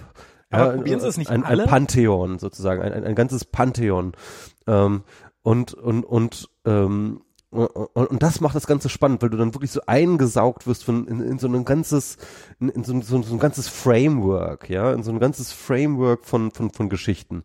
Und ähm, und und das macht dann so so ein bisschen auch diese ganze äh, äh Sache dazu. Außerdem ähm, sollte man niemals den Unterhaltungswert eines grünen Monsters unterschätzen, das alles kaputt schlägt. Es war doch irgendein blaues Monster dabei. Ja, das, nee, das blaue. Also nicht Monster, also äh, keine Ahnung. So. Ich glaube, den habe ich aus, den, den ich in blaue, Watchmen gesehen. Der, der blaue, ne, Watchmen ist doch was anderes. Aber blaue. Aber das ist der gleich, gleiche blaue Typ aufgetaucht. Nee, nee, nee, das, der blaue Typ, der bei ähm, The Avengers ist, ist Vision. Das ist ähm, so eine Art künstliche Intelligenz. Ähm, aber sah der nicht genauso aus wie bei Watchmen? Der sah so ein bisschen ähnlich aus, halt auch blau, aber ähm, aber das und das, sehr muskulös und nackt die ganze Zeit. Ja, aber muskulös sind die alle. Okay, aber nackt die ganze Zeit? Nee, nackt ist er nicht, sondern der hatte so, der hat so einen Anzug. Ah, ich dachte, das wäre dann die, ich dachte, das wäre dann einfach die kinderfreundliche Variante davon. Aber stimmt, bei Watchmen rennt er ja wirklich, also da, da, da, da, da, da schwingt ja auch manchmal der Dödel durchs Bild fast. Das habe ich nicht mehr so im Kopf bei, ich muss mir nur mal Watchmen angucken, aber, aber auf jeden Fall, ähm, äh, bei, äh, äh, äh bei Marvel ist es halt Vision und Vision ist halt, ähm, so eine, so eine künstliche Intelligenz, ich bin mir nicht gar nicht mehr so richtig sicher, was Vision eigentlich ganz genau ist. Aber, äh, aber, aber es ist so, äh, es ist, steckt viel künstliche ah, Intelligenz ah, drin, aber, aber auch und, irgendwie und, noch irgendwie ganz viel ähm, Donnerblitze von Thor und so. Oh, ist, ach so, es so ist so ganz, genau, macht, total Sinn. Das ist total, das ist total. Muss dir einfach alle 20 Teile angucken, dann wirst du auch schon nicht so nee, nee, nee, dass das äh, Vision, Vision wird genau äh, äh, wird hergestellt in Age of Ultron ähm, als Gegen, also sozusagen um äh, um Ultron zu, zu besiegen. Ähm, okay. Ja, und ähm, Aber, aber probieren diese, die, dieses Universum aufzubauen, das ist doch so das Standardding. Das macht, das macht, das macht Star Wars, das macht Game of Thrones, Genau. das machen sie doch alle, oder? Genau, und das ist, das, das ist auch interessant. Also wenn du da aus einem ähm, ökonomischen Perspektive draus so überlegst, ne? Wir hatten das, ich glaube, letztes Mal, glaube ich, haben wir über Netflix geredet und ähm, und und und und Uh, das, Ja. das, das bringt, nee, das, ja, ja. und ich finde das super spannend, ähm, weil ähm, was jetzt zum Beispiel ja rausgekommen ist oder, oder ich glaube seitdem, ich, ich glaube das ist relativ neue News, dass halt jetzt Disney seinen eigenen Streaming-Dienst Mhm. jetzt auch startet, ne? Disney Plus, glaube ich, heißt der. Mhm. Und ähm, sie haben halt im Vorfeld schon einige ähm, Monate vorher angefangen, halt tatsächlich alle ihre Marken ähm, Lizenzen überall zu revoken. Mhm. Ne? Und unter anderem Oder auslaufen halt, zu lassen. und auslaufen zu lassen, genau. Unter anderem hat er ja auch Netflix halt mehrere Marvel-Serien produziert. Ähm, ähm, und äh, die, äh, das hört jetzt auch auf. Ähm, ich glaube, sie haben auch aus den verschiedenen Fernsehsendern sozusagen ihre Disney-Filme abgezogen und äh, konzentrieren jetzt sozusagen alles auf ihren äh, eigenen Streaming-Service. Mhm. Und sie sind halt die Besi- Besitzer von Marvel. Ne? Achso, Sie- das wusste ich gar nicht. Okay, Genau, ja. sie hatten mal irgendwann Marvel gekauft. Sie haben ja Star Wars gekauft, Mhm. ja. Und ähm, und da siehst du halt, das, das sind diese genau was du sagst, das sind diese diese großen Meta-Erzählungen, diese großen Pantheons, diese großen sozusagen mythologischen äh, Frameworks, ähm, äh, die ähm, und ähm, äh, ich sag mal so, ich ich finde, ich glaube, wir müssen da unter der Maßgabe von Plattformen drüber nachdenken. Und Plattformen sind ja sozusagen Matchmaker zwischen verschiedenen äh, Akteuren, ja. Ähm, aber äh, und, und, und, ähm, und die Plattform ist ja deswegen auch so erfolgreich als Modell, weil sie Netzwerkeffekte produziert. Das heißt also, je größer eine Plattform ist, desto ähm, äh, interessanter sind die Matches, die man da maken kann, ja. Und damit wird sie halt umso wertvoller für die einzelnen Also es ist nur noch eine Frage der Zeit, bis Star Wars und Marvel ineinander clashen werden. Nee, nee, nee, nee, was, was ich sagen will, ist, ähm, bisher hat Unabhängig. man immer sozusagen diese Akteure als menschliche Akteure betrachtet. Ja. Ich glaube, das ist ein Fehler. Ähm, man muss sozusagen ähm, das so ein bisschen so äh, Bruno Latour-mäßig äh, als Network Actor Theory, wo halt alles ein, ein, ein, ein, ein Akteur im Netzwerk ist, ja, betrachten. Und da sind sozusagen, kannst du das ganze Marvel-Universum, das ganze Star Wars-Universum, kannst du diese ganzen Charaktere und diese ganzen Einzelleute sozusagen alle ak als Akteure im Netzwerk betrachten. Im Endeffekt wird ein Disney Plus sozusagen das, ähm, das Facebook der Super, äh, der Superhelden. ja, wenn du mit deinen Superhelden befreundet werden äh, ble- bleiben möchtest und wissen Dann- willst, wie es du bei Disney denen Plus. weitergeht, brauchst du deinen Disney Plus äh, äh, äh, Oder ähm, BitTorrent. ähm, ja, genau, oder BitTorrent. ähm, brauchst du dein Disney Plus ähm, ähm, Abo. Ja. Ähm, dann kannst du sozusagen mit deinen ähm, Superhelden-Friends ja, irgendwie sozusagen interagieren.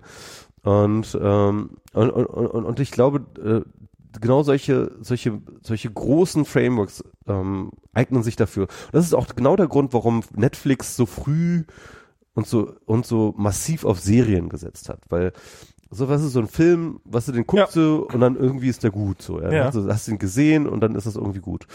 Eine Serie halt, die gibt, die, die, die, die, ähm, äh, da, da entwickelst du halt eine, eine, eine emotionale Beziehung zu den Charakteren. Ja. Und ähm, dann, dann, du fühlst dich irgendwann zu Hause in deren, deren Universum. Ja. Und man will nur darum sehen, auch wenn es schlechter wird, verzeiht man, weil man will einfach nur sehen, wie es weitergeht. Genau. Und man will, man hängt an den Charakteren, man will wissen, wie sie sich weiterentwickeln, ob sie noch irgendwie ihre große Liebe oder irgendwie, ähm, ne, ob, ob sie noch Thanos platt machen, was weiß ich. Ähm, und, ähm, und, und das ist eben genau das, was sozusagen in diesem dein Netz. Telefon kurz in Flugmodus versetzen. Ich höre mir dieses. Oh, echt, ja? Ja. Ich weiß nicht, ob das. Da Ähm, und, äh, und in der äh, Wirtschaftstheorie zur Plattform nennt man das Login-Effekt. Ne? Also Mhm. du bist halt irgendwie bei Facebook, äh, weil deine Freunde sind bei Facebook. Deswegen kannst du nicht dort weg, weil sonst Mhm. Kann, verlierst du den Kontakt zu deinen Freunden. Und im Endeffekt hast du sozusagen ähm, durch Serien und durch solche großen ähm, ähm, ähm, Myth Mythos, Mythen-Frameworks hast du halt auch einen Login-Effekt, weil du halt sozusagen ähm, exklusiv Zugang zu deinen Helden haben, behalten möchtest.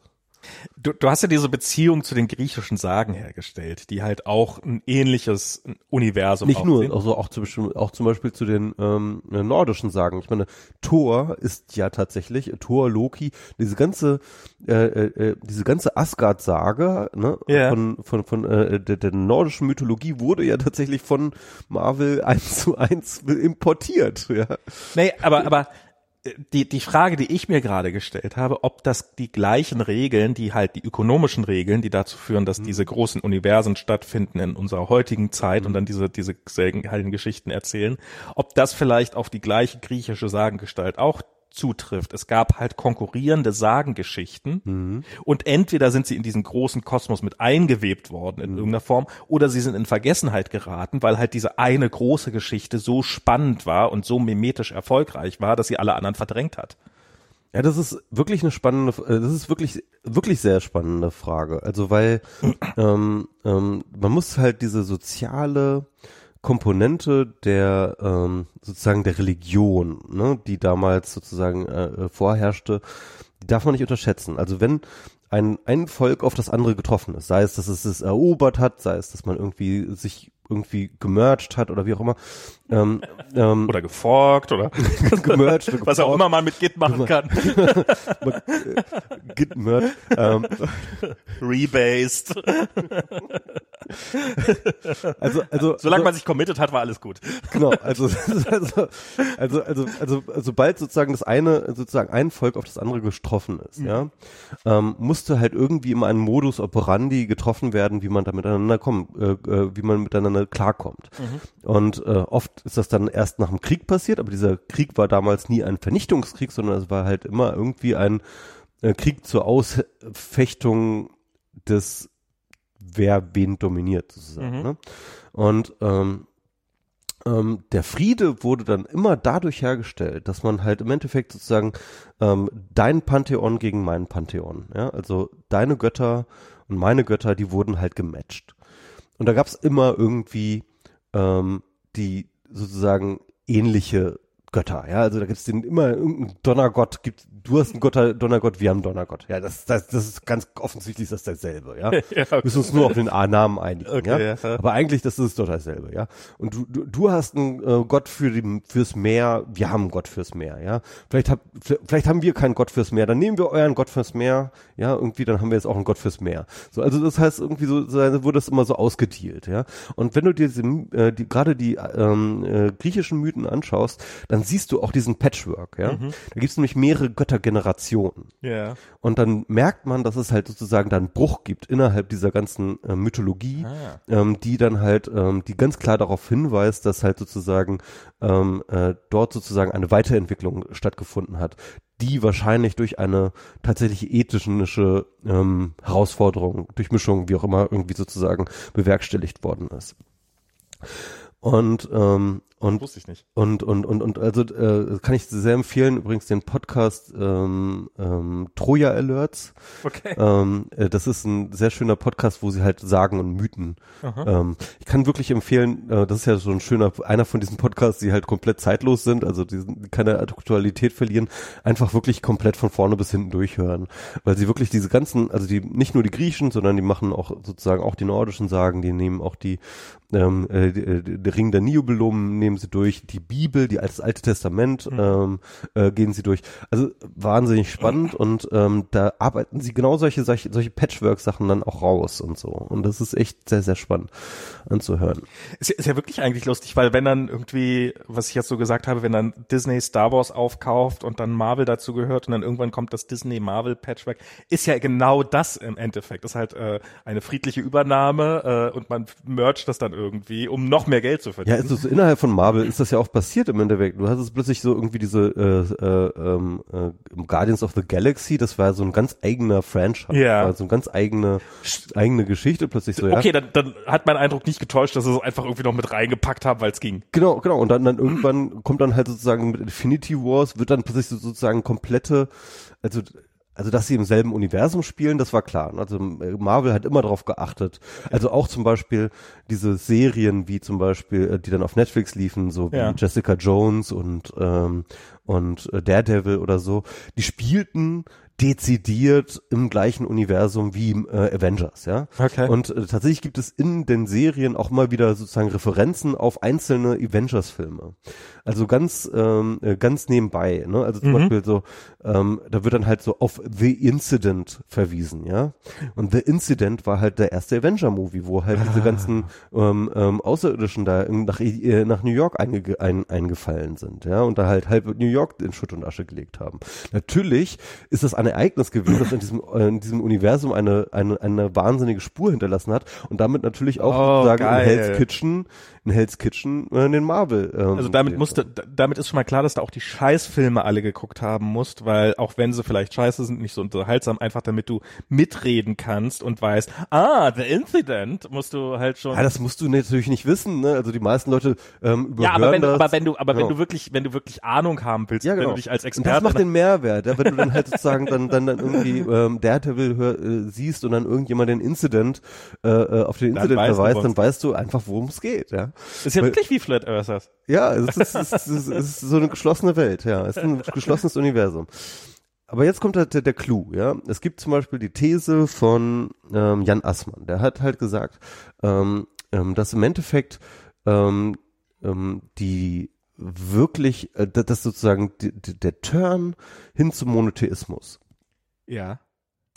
Ähm, Genau, das ist den Genozid ähm, äh, mit hervorgebracht hat. Und tatsächlich weil es plötzlich nicht mehr möglich ist zu merchen. Genau, also ähm, äh, du kannst halt sozusagen nicht mehr eine friedliche Koexistenz sozusagen herstellen, wenn es nur noch einen Gott gibt. Also wenn du nur noch an einen Gott gibst, dann müssen entweder die einen sich komplett deinem Gott unter, unterwerfen oder du musst sie halt vernichten. Stimmt, weil beide sagen, es darf keinen Gott neben mir geben. Genau, und er analysiert dann halt diese eine Bibelstelle, wo Moses ähm, von ähm, dem ähm, Berg Sinai, glaube ich, zurück, äh, zurückkommt und ähm, ein Großteil seines Volkes, das ja irgendwie auch irgendwie unter verschiedenen ähm, ähm, verschiedenen Stämmen äh, besteht, die dann ja irgendwie dieses goldene Kalb anbeten und so weiter und so fort. Ja, in den meisten Bibelstellen, die wir so kennen, so aus unserer normalen Geschichte, ähm, bestraft Moses diese Leute, die da das goldene Kalb anbeten, ja. In ähm, der originalen Alten Testament wird da ein Genozid beschrieben. Da werden ähm, äh, äh, man, ich weiß nicht, welche Zahlen da jetzt genau genannt werden, aber da werden radikal Frauen, Menschen, Frauen, Männer, Kinder äh, niedergeschlachtet, ja, ähm, weil sie halt äh, es gewagt haben, halt irgendwie einen anderen Gott, äh, äh, genau und so weiter und so fort. Ähm, dieser Interpretation wurde dann auch nochmal Antisemitismus äh, vorgeworfen. Ähm, ich äh, sehe das da nicht, weil er halt sozusagen den Monotheismus an sich angreift und, Ja. ähm, und nicht das Judentum, ja, ähm, wobei natürlich das Judentum durchaus als eines, äh, sozusagen als die Erfinder des Monotheismus gelten. Die Schweine. Und ähm, ähm, aber äh, und, und Niklas Taleb hat eine sehr schöne ähm, These aufgestellt.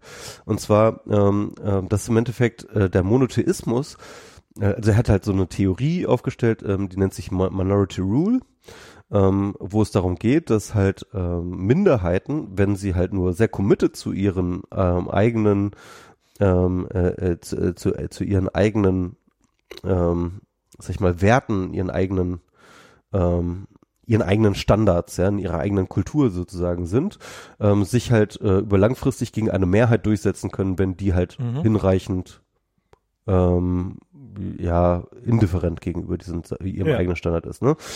Und ähm, jetzt hast du plötzlich diese Minderheit der Christen, der, der Urchristen im Römischen Reich. Ja? Und äh, du hast halt eben diese Römer, die halt mit ihrem Pantheon halt äh, gewohnt sind, ne? Irgendwie ähm, halt immer Ja, ja, wenn die der auf Christ, der passt hier mit rein. Genau, äh, genau, hier kommt hier, wo, wo sind eure Götter, zeig mal her. Komm, lass, lass, mal tauschen. tauschen. Lass tauschen hier. Hier, guck mal. Meiner so, schlägt. Genau, meiner schlägt so. Ja, ja, ja genau, so, so, so läuft das, ja. Und dann sagen, die- und dann, und dann kommen sie halt zu den Christen und die Christen sagen so, pff, nö.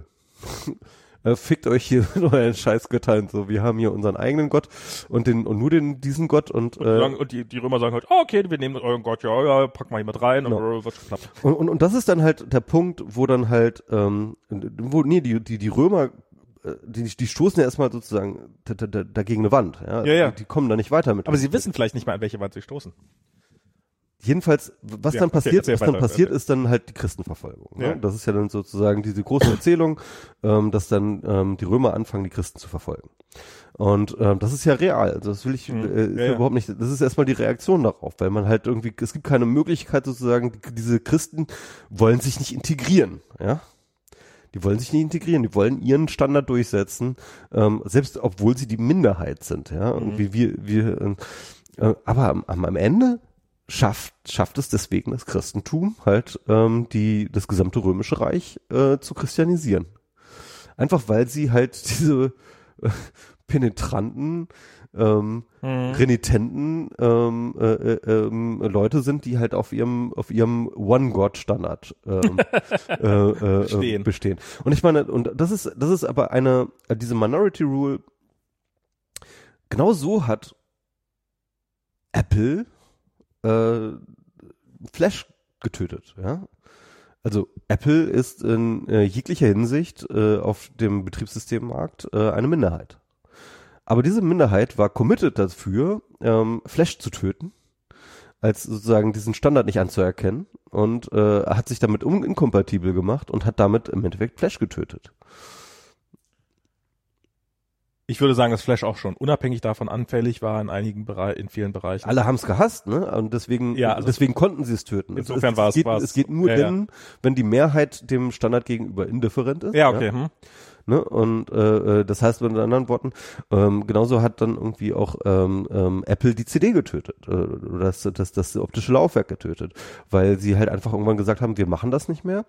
Und, ähm, und, und obwohl das nur eine Minderheit ist, der Computer, ja, hat äh, im Endeffekt sozusagen, ähm, konnten die ganzen Softwarehersteller konnten sich nicht mehr darauf verlassen, dass sie halt mit diesem Standard der ähm, ähm, äh, des optischen der, des optischen Datenträgers halt noch irgendwie ihre Leute erreichen. Jedenfalls nicht mehr die Apple-User und Mhm. damit und und damit ähm, äh, konnten sie halt machen. Also ich glaube tatsächlich in diesen ganzen Netzwerkgeschichten. Ne? Es gibt einerseits die Netzwerkeffekte, das heißt Mhm. also, das heißt die die die je, je größer ein Netzwerk ist, desto wertvoller ist es. Aber es gibt auch diese Minority Rule. Das heißt also mit anderen Worten, wenn eine kleine Minderheit committed für ihren Standard ist und sich strategisch inkompatibel macht zu der Mehrheits ähm, zum Mehrheitsstandard, ähm, äh, dass sie halt sozusagen die Mehrheit in ihre Richtung drücken kann.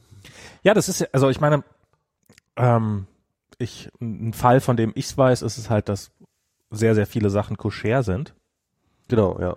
ähm, weil halt die, das den, in den USA halt die gesamten Softdrinks, die sind alle Genau. koscher. Sie haben so ein kleines äh, Zeichen, sind koscher.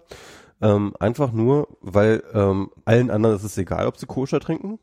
Ja, und, äh, und es warum, gibt halt ein paar Leute, die, die und es kostet nichts, ja. Es Ja, ja. kostet nichts, irgendwie ein äh, Getränk koscher zu machen. hinreichend indifferent. Und jetzt gab es ja auch diesen Fall, dass Toblerone halal geworden ist und das ja dann, ja, und dann, und dann hat ja, die, äh, sind ja alle durchgedreht. Ähm, die halbe AfD-Riege weigert sich jetzt äh, Toblerone zu kaufen, weil äh, jetzt auch Moslems Toblerone essen können.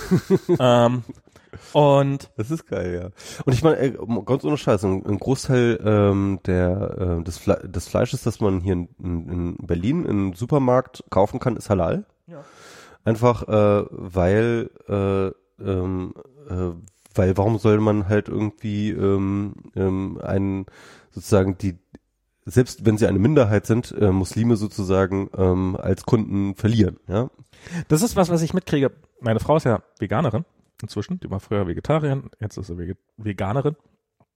Und es wird immer leichter, gerade in Berlin, sich vegan zu ernähren. Ist, vegan ist auch so ein Genau, und, und ja. es ist halt, man sieht regelrecht, wie halt Firmen, die vorher vegetarische Produkte haben, diese nach und nach in vegane Produkte umwandeln, weil, weil sie damit halt die noch, noch, ich, ich will es nicht negativ formulieren, weil ich finde es tatsächlich was Positives, vegan zu sein, aber ähm, ähm, die, die noch radikalere Gruppe auch noch mit einbeziehen. Ja. Und darum stirbt, sterben halt die vegetarischen Produkte langsam auch. Und das, was vor ein paar Jahren noch der Vegetarier war, nämlich so, oh Gott, oh Gott, wie hältst du das durch, kein Fleisch zu essen, ist jetzt, äh, ist, ist jetzt der Veganer und vegetarisch ist schon fast einfach. Und ähm, das, das, oder, oder so einfach ist beides, aber ähm, das, das fand ich, äh, ja, ist, Ja. Ist, ist eine ähnliche Entwicklung. Niklas Taleb macht das auch irgendwie klar ähm, mit einem Beispiel, also so ein theoretisches Beispiel. Stell dir vor, irgendwie, du hast halt zum Beispiel so eine Häusersiedlung, ja, irgendwie, keine Ahnung, ähm, noch ein, ein,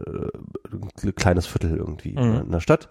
Ähm, ähm, und in einem der Haushalte, in einer der Familienhaushalte, ähm, hast du halt eine Tochter, die sich weigert, ähm, genmanipuliertes Essen zu essen. Ne? In Mhm. Sage ist ja vieles von dem äh, Essen ist so genmanipuliert, ja. Ähm, und äh, die weigert sich, ja. Ähm, das wird dann dazu führen, dass die Familie, auch wenn ihnen das eigentlich egal ist, ob sie genmanipuliert essen oder nicht genmanipuliert ist, also niemand in der Familie hat etwas dagegen, nicht genmanipuliertes Essen zu essen, ja. Aber warum soll meine Tochter das Warum, Leben warum soll man, warum sollen sie dann halt noch irgendwie genmanipuliertes essen? Also das heißt, die Familie ähm, kauft irgendwann nur noch ein genmanipuliertes Essen. Äh, äh, nicht genmanipuliertes Mhm. Essen. So.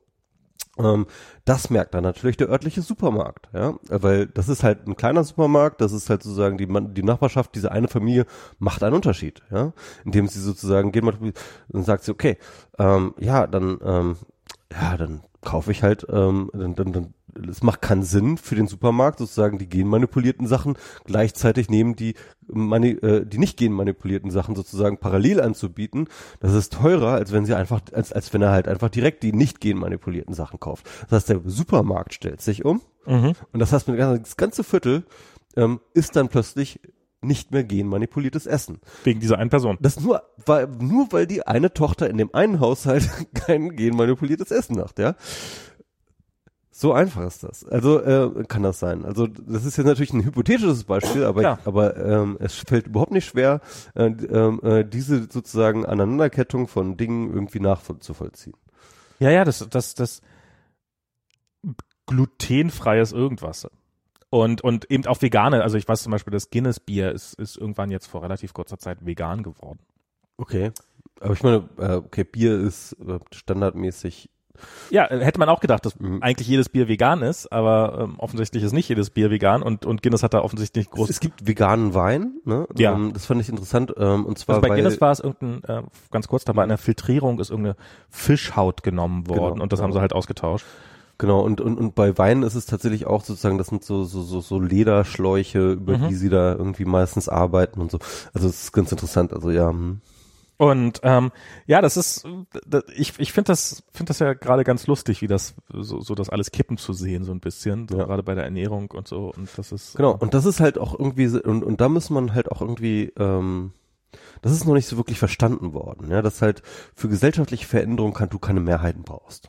ja, Das, das gilt übrigens im Positiven Ja, genauso wie im Negativen. natürlich. Ne? Und das muss man halt eben sehen. Äh, Eine 20 Prozent ähm, AfD ja, Mhm. heißt nicht, dass es irgendwie dass sie dass es Einfluss haben. contained ist. Ja, das ist irgendwie 20 Prozent ist, ist nicht contained, sondern 20 Prozent können eine fucking Gesellschaft umkrempeln. Mhm. Von oben bis unten. Ja, du brauchst keine fucking Mehrheit, ähm, um eine Gesellschaft zu, umzukrempeln, sondern du brauchst nur eine hinreichend committete Minderheit und eine hinreichend indifferente Mehrheit.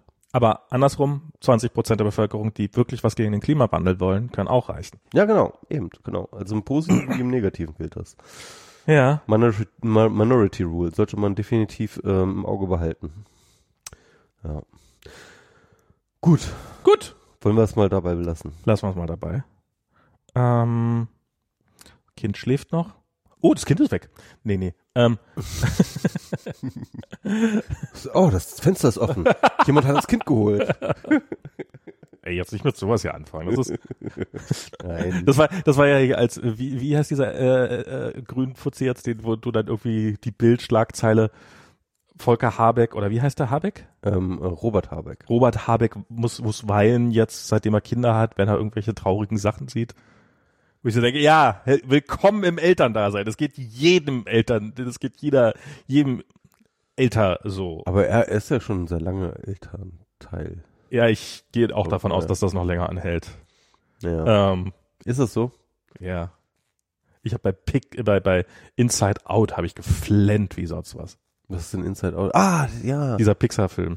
Der, stimmt, der, der, der war auch total niedlich. Den fand ich Der, auch gut. der ist total super, der ist Ja, total ja, großartig. ja, aber es ja. war trotzdem so, wir haben, wir haben halt auch ein Kind. Es ist, es ist, es ist, es ist, äh, es ist, es ist echt hart. Was ist so, das ist der Unterschied. Du hast Kinder, äh, du hast ein Kind, Ja. ich habe das Marvel-Universum.